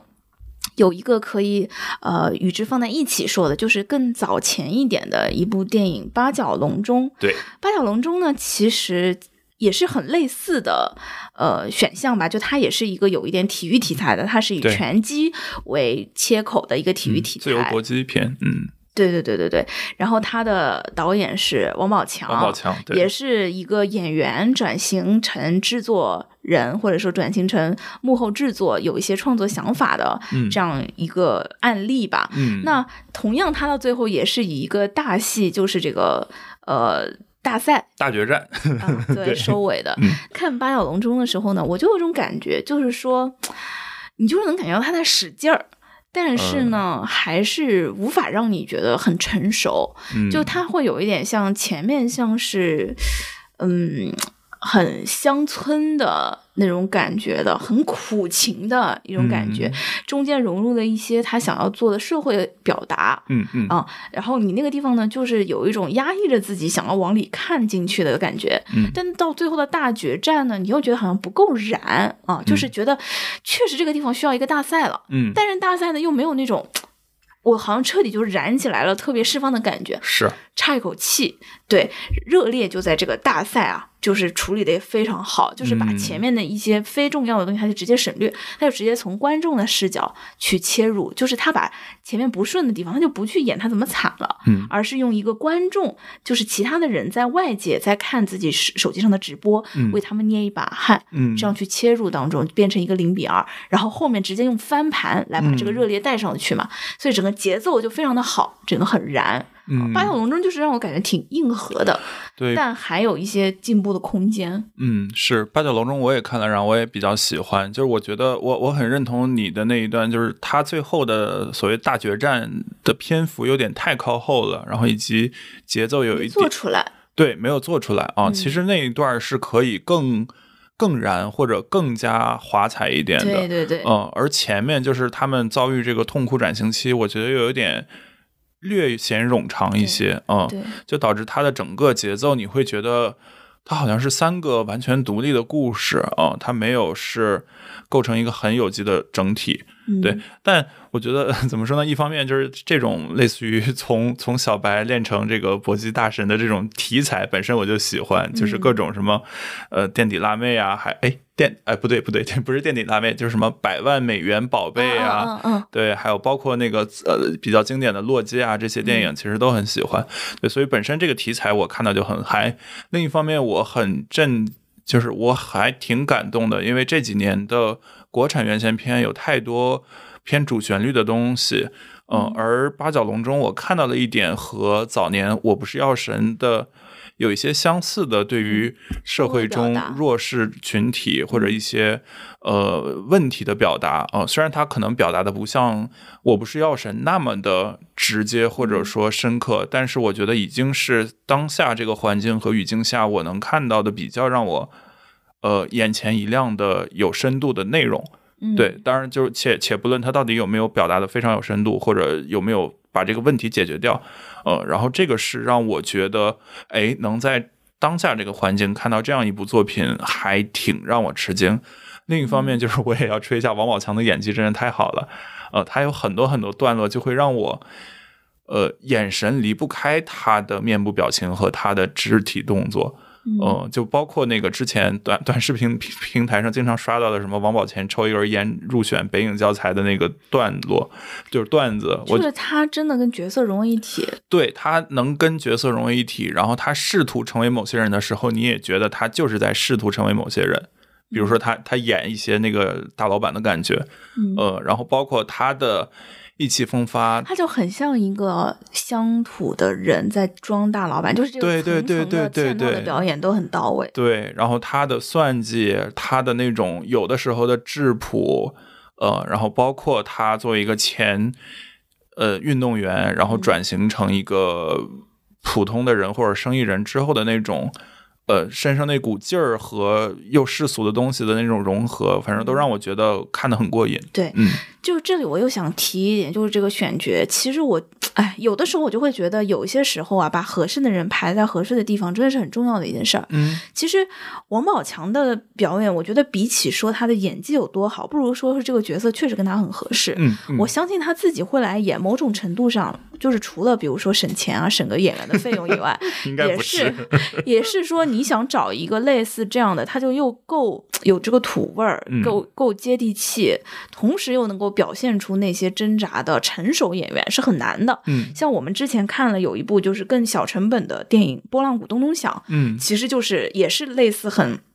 乡土的，在山间这种往城市里面走的这种题材，他就是用了更素的演员嘛，嗯那表演确实会更素，嗯就差那点味儿，就是你又要有这种情绪的浓度，又要有这种很接地气的乡土的感觉。你像国内除了王宝强以外，嗯确实很少有这么合适的人了。对对对，所以我觉得某种程度上，他也是把自己放在了一个合适的地方。嗯就比如说他自己没有去演那个，比如说年轻的还很能打的人，我觉得对吧？这就是合适。像热烈其实也是这样，就嗯比如说，嗯。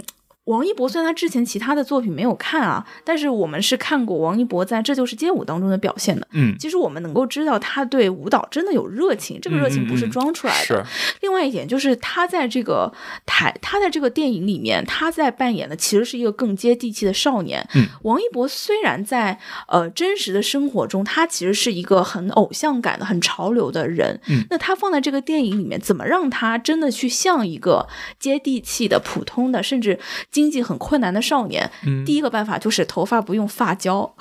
嗯 头发真的很塌，就是很像普通少年。嗯另外一个就是跟他对比的这个 Caper。嗯 Casper，sorry，他就是一个非常洋气潮流的形象，嗯，所以这个就头发都立立着是吗？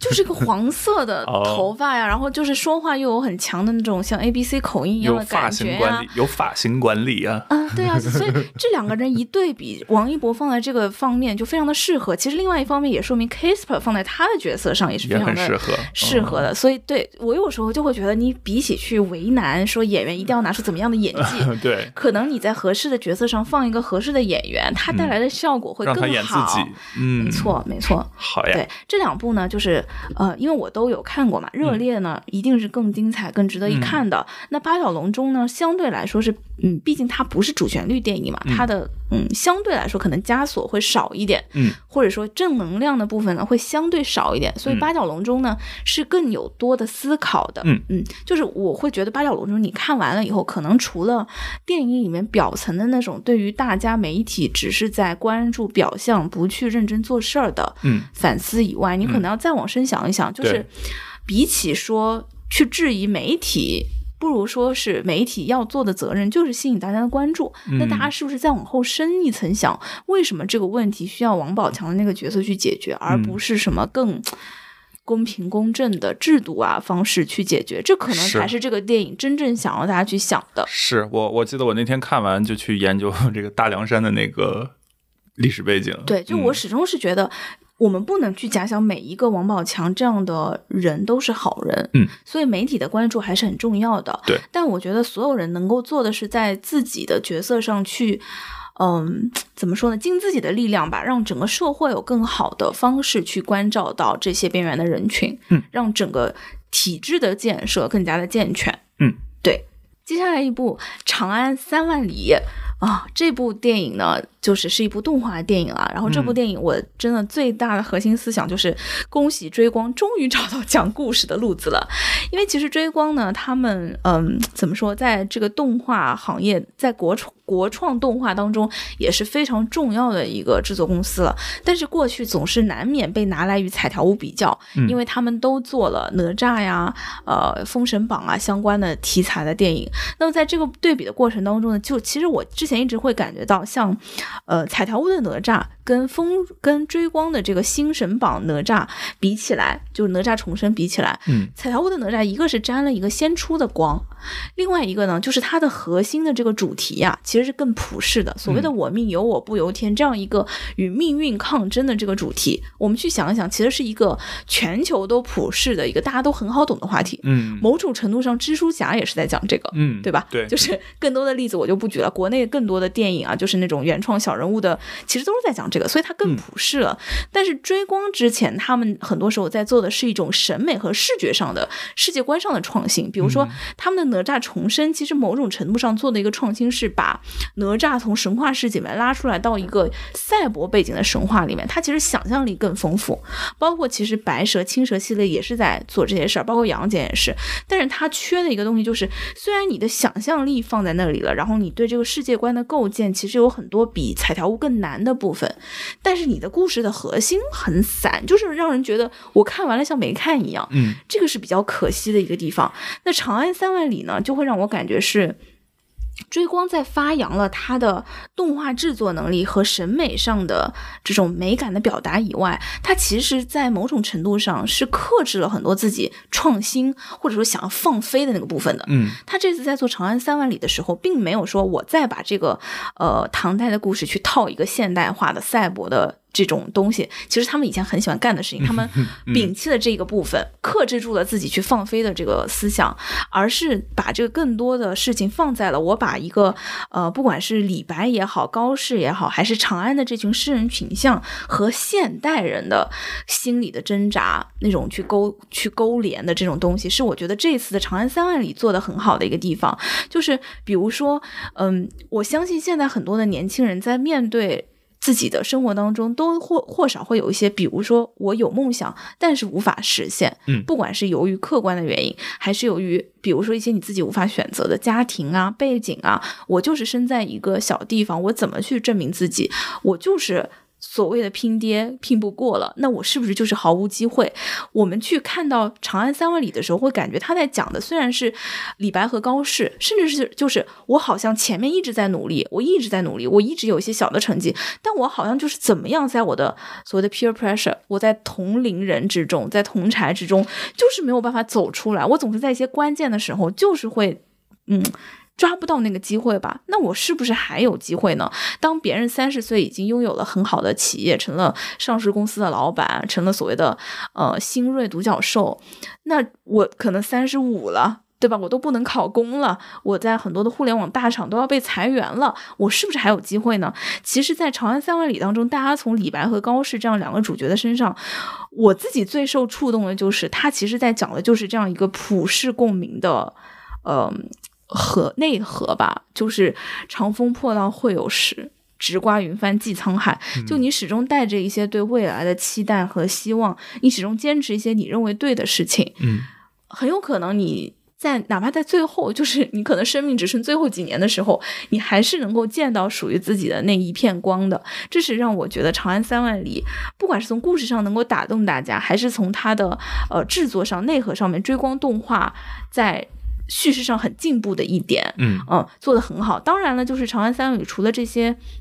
他之前不擅长而这次做到的部分以外，在场景的设定上面，虽然克制出了他那种放飞，但还是有很多美感的。不管是从很多的呃人物的服装的细节，就是唐代啊，就是还是很盛唐时期，呃衣服上的金边啊、金丝啊，还是在《将进酒》那个名场面，大家一起都喝醉了飞上天，然后在云朵之间徜徉的那种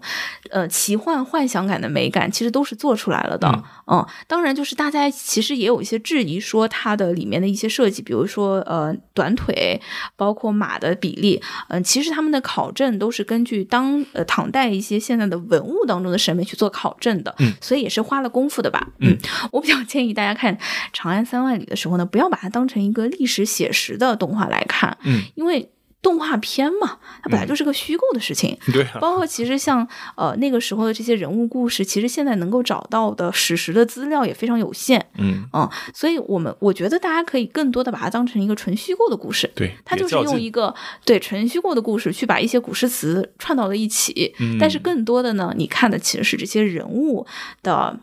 成长这种人物对自己的呃思想上面或者想法上的自我劝慰和互相鼓励吧，以及这一批唐代的这群小兄弟们之间的那种真情，嗯，甚至当中的一些女性角色，虽然比例还是很小，但我觉得跟追光自己比，还是从之前青蛇白蛇那种传统的胸大，然后腰细，然后只是呃纯纯的男性像男性男凝感觉的审美吧，变成了更多的有呃内心的想。法，然后有一些不同的身份，就是既有为权力而不得志的人，也有像公主那样，就是其实也是在当时的环境下，也有一些在唐代也掌握了权力的女性形象的出现的。我觉得这种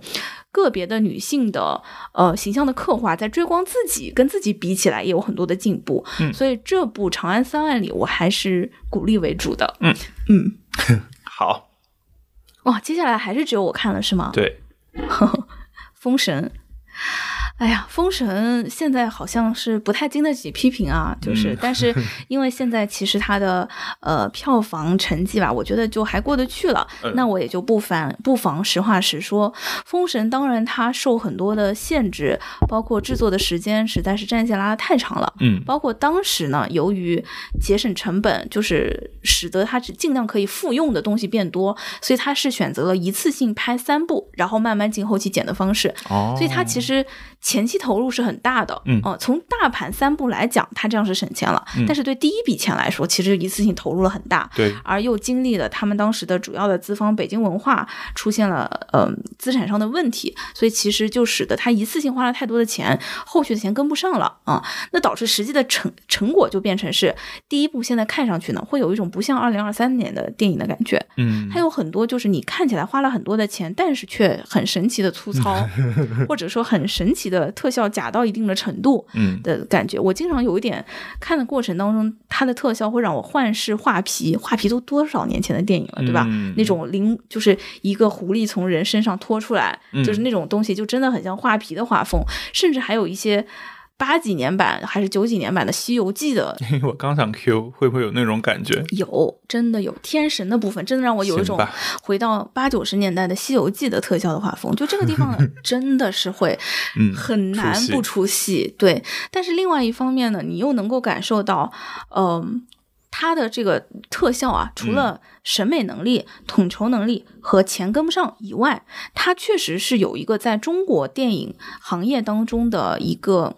挺怎么说呢，想做的引领性的事情，就是去做世界观的建立。嗯确实，能够很明显的感觉到，《封神》第一部它的整个剧情也好，制作也好，比起去单独讲一个小的故事，它更多的是想要把整个世界观在观众的心里铺垫下来。嗯虽然说这么比啊，有一点就是说，嗯，配不上，但是确实能够有一点点像我看《沙丘》第一部时候的感觉，嗯就是我能够感觉到他在做的事情，并不是说我先让你第一部够精彩，再让你去看下一步，而是第一步我就是在扎扎实实的打这个基本功，让你知道我现在这个故事是在怎么样一个。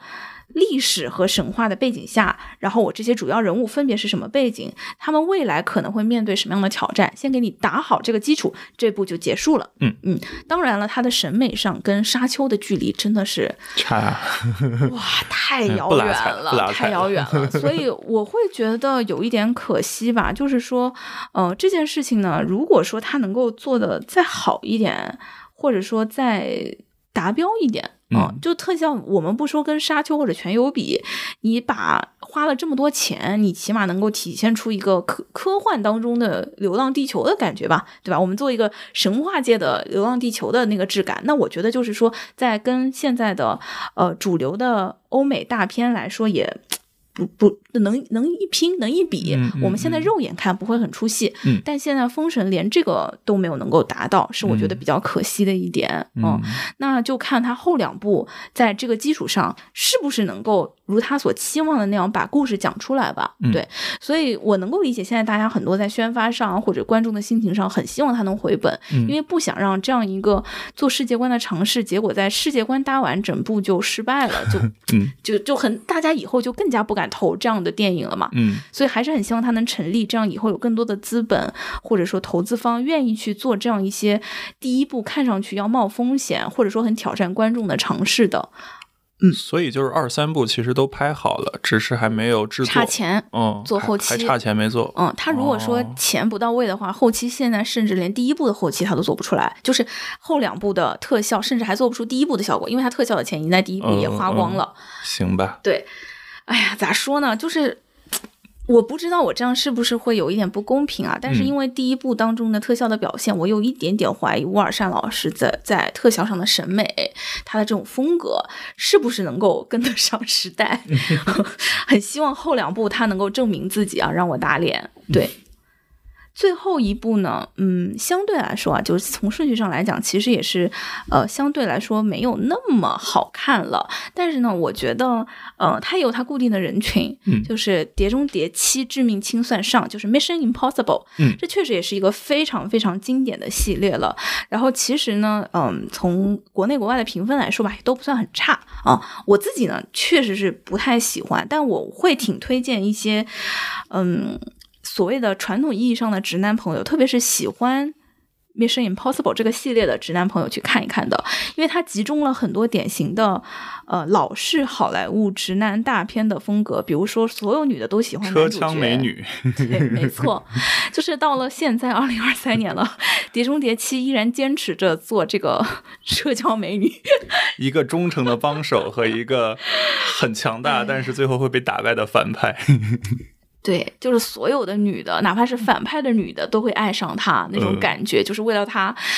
就是会不惜放弃自己的生命以及自己的立场。古龙的风格。嗯，然后 这个追车场面非常的精彩，就是他那个车厢啊，一节一节的掉，然后一节一节的爬，而且都是实拍的，就非常的真，然后非常的努力，也看得出花了非常多的钱。嗯，就是说，呃，咱们经济这个情况下，美国还是太有钱了。啊，就是不想去迎合新的观众，咱们就是服务好呃《Mission Impossible》系列自己的粉丝，让阿汤哥还是焕发光彩。嗯对，这其实是阿汤哥的极限运动自传。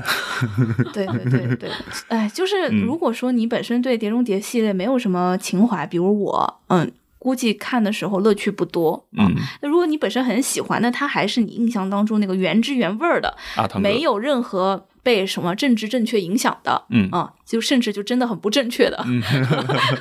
这样一部好莱坞传统大片儿，嗯。嗯，就是还是爽的，然后花得出钱的，有些大场面是确实你在别的电影里面看不到的，然后嗯。阿汤哥老当益壮，也确实还是壮，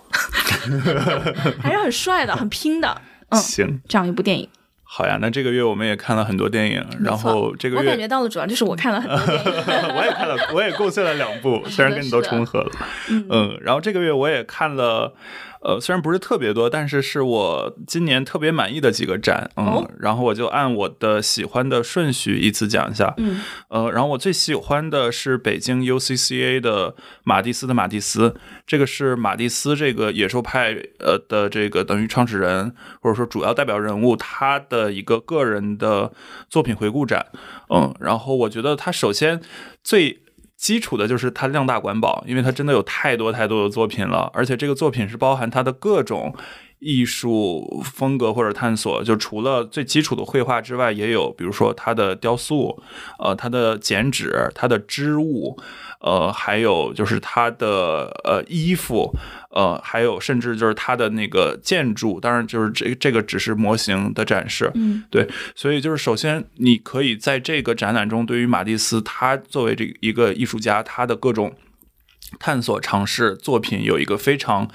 呃全面的，然后是这种编年史式的理解和了解。嗯呃，然后其次就是我在看他这个展的时候，我最大的一个感触就是，艺术家真的是一群能在平凡中发现美，然后充满好奇心、愿意尝试的人。因为比如说，当我们提起一个画家，可能会对他的印象就是一个画家，但是你实际看了他的这些呃各种各样的作品，你会发现他真的是动手能力极强，就是他真的会拿各种东西去尝试，然后做作品，同时他也能从各种比如说其他文化、其他国家的一些平凡的，比如说就是墙纸这种，找到它的美，然后去把它化用到自己的作品里。对，呃，这个就是我我的整体的感受。然后其次，就是当我去学习整个马蒂斯他的个人的绘画成长的过程中，我能呃比较清晰的理解到他为什么最后呈现出那种野兽派的风格，或者说就是他的那几个代表作品。那就是首先他呃早期也是比较传统的，就是学习那种纯西方古典主义的绘画技法的，但是后面他自己的一些想法导致他去探索纯色块的一些构图，呃，然后同时他又去玩雕塑的过程中，他也对构型这些有进一步的理解，然后同时他也画素描，所以到某一个时期，他的素描就是那种只用几笔勾勒出用用几笔粗的线条勾勒出大的呃人物的，就是头像的造型等等等等，然后这种呃粗线条勾勒加上大色块儿。的这个填充也可以在他后面的很多代表作品中看到，嗯然后再到后面，比如说他去呃玩这个墙纸，去学习呃各各种的墙墙上的织物、墙纸，然后以及他去玩剪纸，也导致了他后面有一些纯色的，然后有鲜明剪纸风格的那种画作，它的由来。对，所以我觉得。就是在这样一个展中，我不光可以呃看到很多很漂亮的作品，同时也能理解到一个呃一个等于一个门派的开山鼻祖，他是如何成为他的这样一个历程。所以就是我强力安利呃强强烈安利所有在北京对艺术感兴趣的朋友去呃七九八的这个 UCCA 看这个展。可嗯，然后其实，然后另外还有一个就是 UCCA 的展，就是你买马蒂斯的门票，因为他们俩在一起，就你嗯你也可以顺便看到，叫《幻灯：中国当代艺术中的光影图像》。嗯，然后它这边会包含一些就是中国呃艺术家对于这个幻灯片这呃这个就是或或者说幻灯这个东西它的一个呃从呃接触的历史到使用的历史等等，嗯。嗯然后其实也想到，比如说我们小的时很小很小时候，那时候学校可能也没有投影仪，呃，什么什么的。很多时候我们的讲义也是通过幻灯片打到呃黑板上的。嗯那再早，比如说二十世纪的时候，那可能很多人学画，它其实也没有好的呃印刷品，所以可能也是通过幻灯片打到嗯我估。计现在小朋友已经不知道那个真实的幻灯片，而不是 PPT 是什么东西。对，有道理。嗯，嗯，对，我记得那时候还要就是老师还要换那个幻灯片在上面，然后还要提前画好什么的。对，我还嗯帮老师画过。嗯，对对对 对，我觉得就是一方面，你在这个展中也能看到一些时代记忆，然后其次你会发现艺术家真的是会把他能用到的各种，就是他们真的是充满了想象力的一群人。比如说有一个呃画家，他呃有有一个艺术家，他就是以身体作为那个幻灯片头上的嗯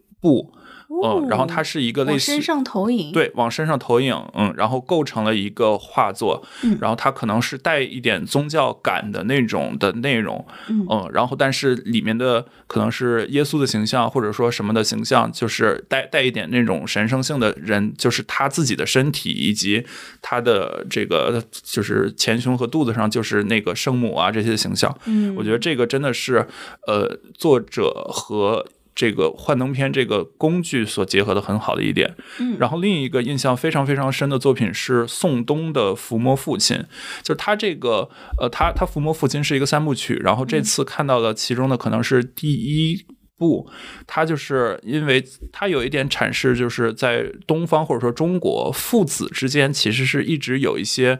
隔阂，或者说有一些不可逾逾越的界限的。比如说，可能孩子是在父亲面前毕恭毕敬，或者甚至是不敢触碰父亲。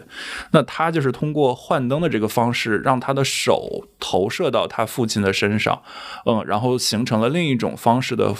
呃抚摸。嗯，对，当然后面还有就是，比如说他抚摸父亲的遗体，然后还有就是把这个父亲的形象投在水里，然后抚摸水的时候，这个影子就会散失，等等等等。对，就我觉得这个也是一个非常值得去了解的，在中国艺术史上很重要的一个作品，然后也很有幸能在这一次展览中去接触到。嗯对，然后这两个展是我这次在 UCCA 看的，我觉得非常满意的展。然后另外。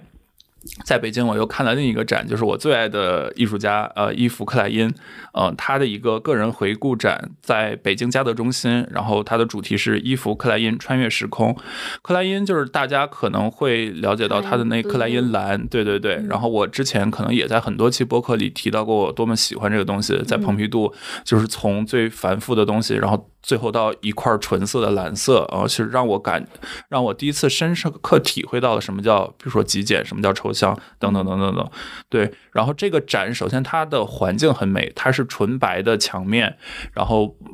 布置着一些克莱因的，要么是纯呃那种克莱因蓝，要么是纯红的一些作品，然后整个的呃场馆中就给你一种很。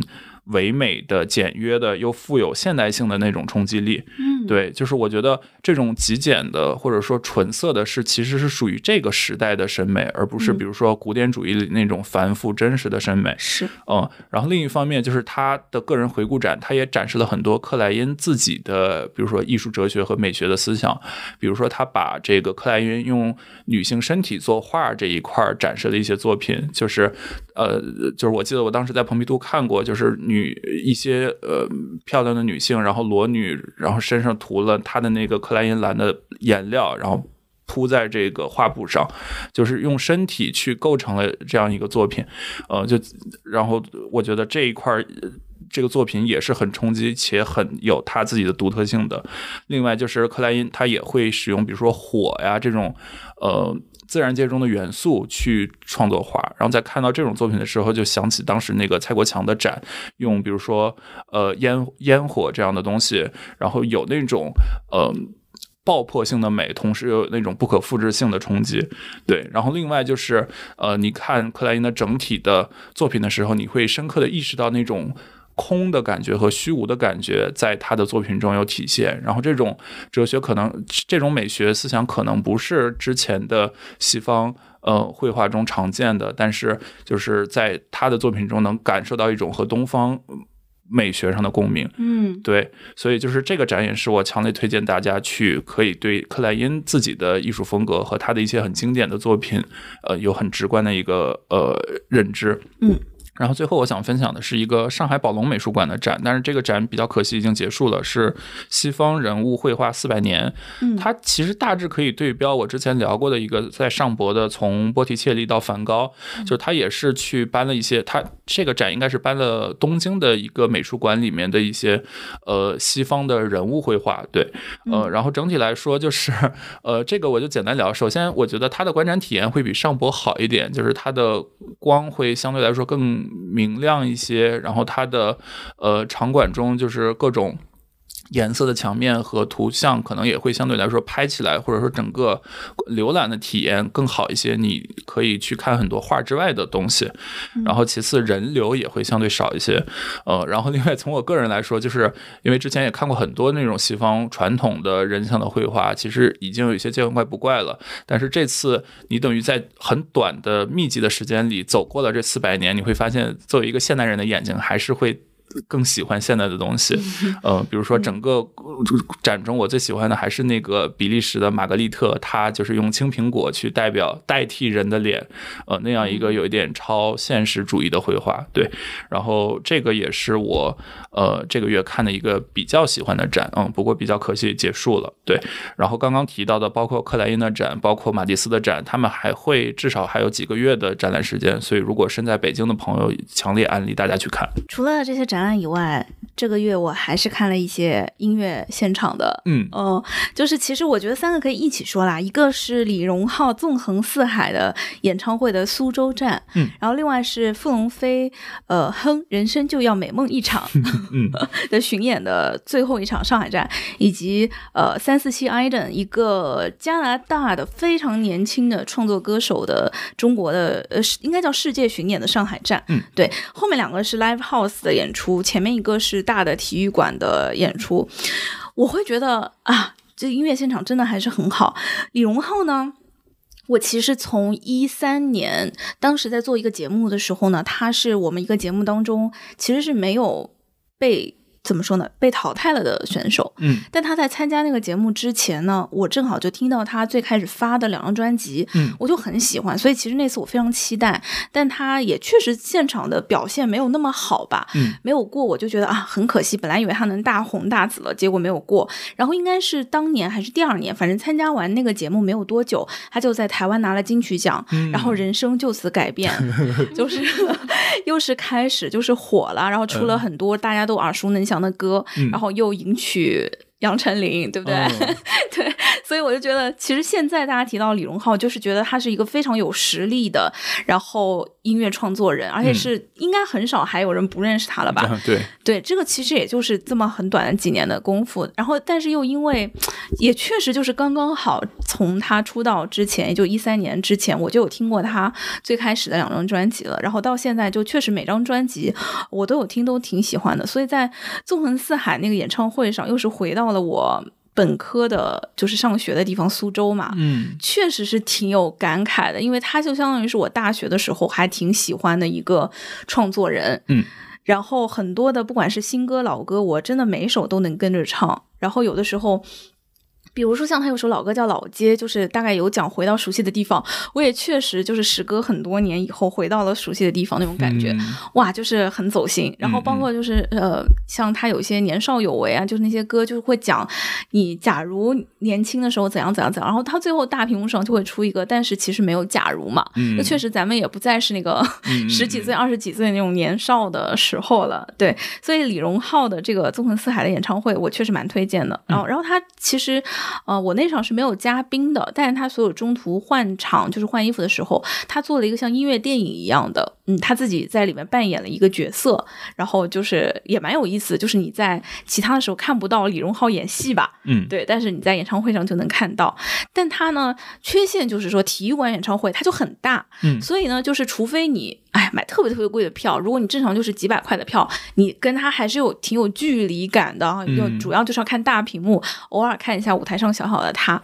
那相对来说，live house 的好处呢，就是你就算站在最后面，其实你跟歌手也对，对距离就很近了。然后傅龙飞跟呃三四七 i 的呢，本身其实我之前都没有那么的熟悉，嗯，然后呃相对来说呢，就是属于。认识、知道，然后甚至有一些浅浅的，比如说付龙飞有一些浅浅的业务合作。嗯三四七 i d 可能我只是听过他的歌而已，然后朋友嗯说晚上要一起去 live house，要不要一起？这样就去了。嗯嗯但你在现场跟歌手的距离那么近，然后周围都是非常喜欢他的人，跟着他们一起蹦起来，这又是跟演唱会不太一样的体验了。嗯就变成你非常沉浸的在那个音乐的环境当中，然后大家就是在享受当下。你就算不会唱那些歌，你也能跟着一起跳起来、嗨起来，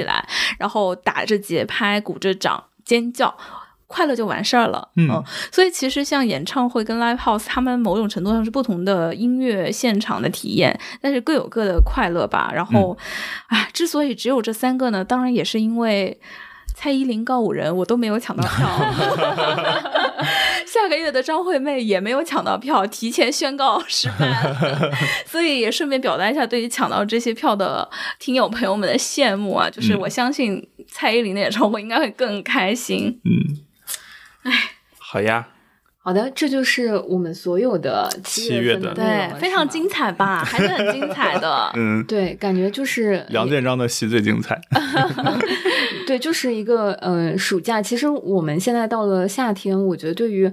中我们这种中年人，嗯 然后又没有小朋友的这个小伙伴来说，嗯、其实暑假的感觉不是很强烈，嗯对吗？对，嗯，好，好像跟呃日常其他的时间段没有什么区别，但是嗯、到了这个年纪，我经常会看到朋友圈的小伙伴们在七月份的时候，借着自己小朋友放假的那个节奏，已经开始又有一种暑假的感觉了。嗯旅游啊对，陆陆续续旅游啊、等等，但是嗯、我们的七月份可能还没有很多的旅行，嗯，如果苏州算吗？如果因 我去了成都和深圳和北京，anyway，出差算吗？嗯，出大伟差全是出差。好的，好的，嗯，反正今年的夏天就是感受到了一些啊、我我们的这个呃留在了呃上海，因为呃这两天我其实有看到朋友圈，大家比如说参加 First 啊。嗯啊，或者说参加一些其他的节展，嗯是，也在全国不同的地方，呃，希望我们八月份有更多更精彩的东西带给大家。好，难说呀。那我们的听友朋友们也可以在评论区给我们补充啦，就是七月份你看了什么我们没有看到的有意思的或者想吐槽的东西，欢迎跟我们分享。好，那我们八月份收藏夹再见。大卫已经提前预知了这一切，行吧，下期再见，嗯好拜拜拜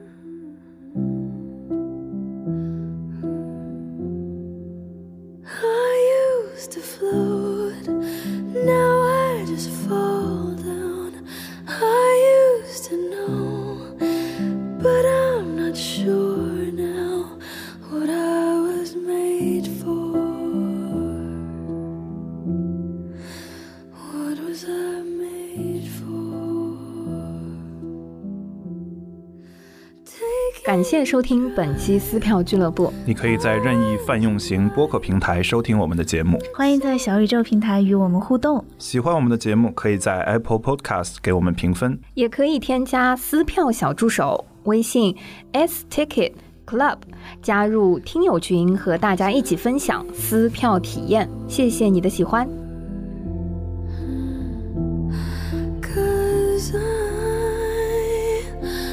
I, I, I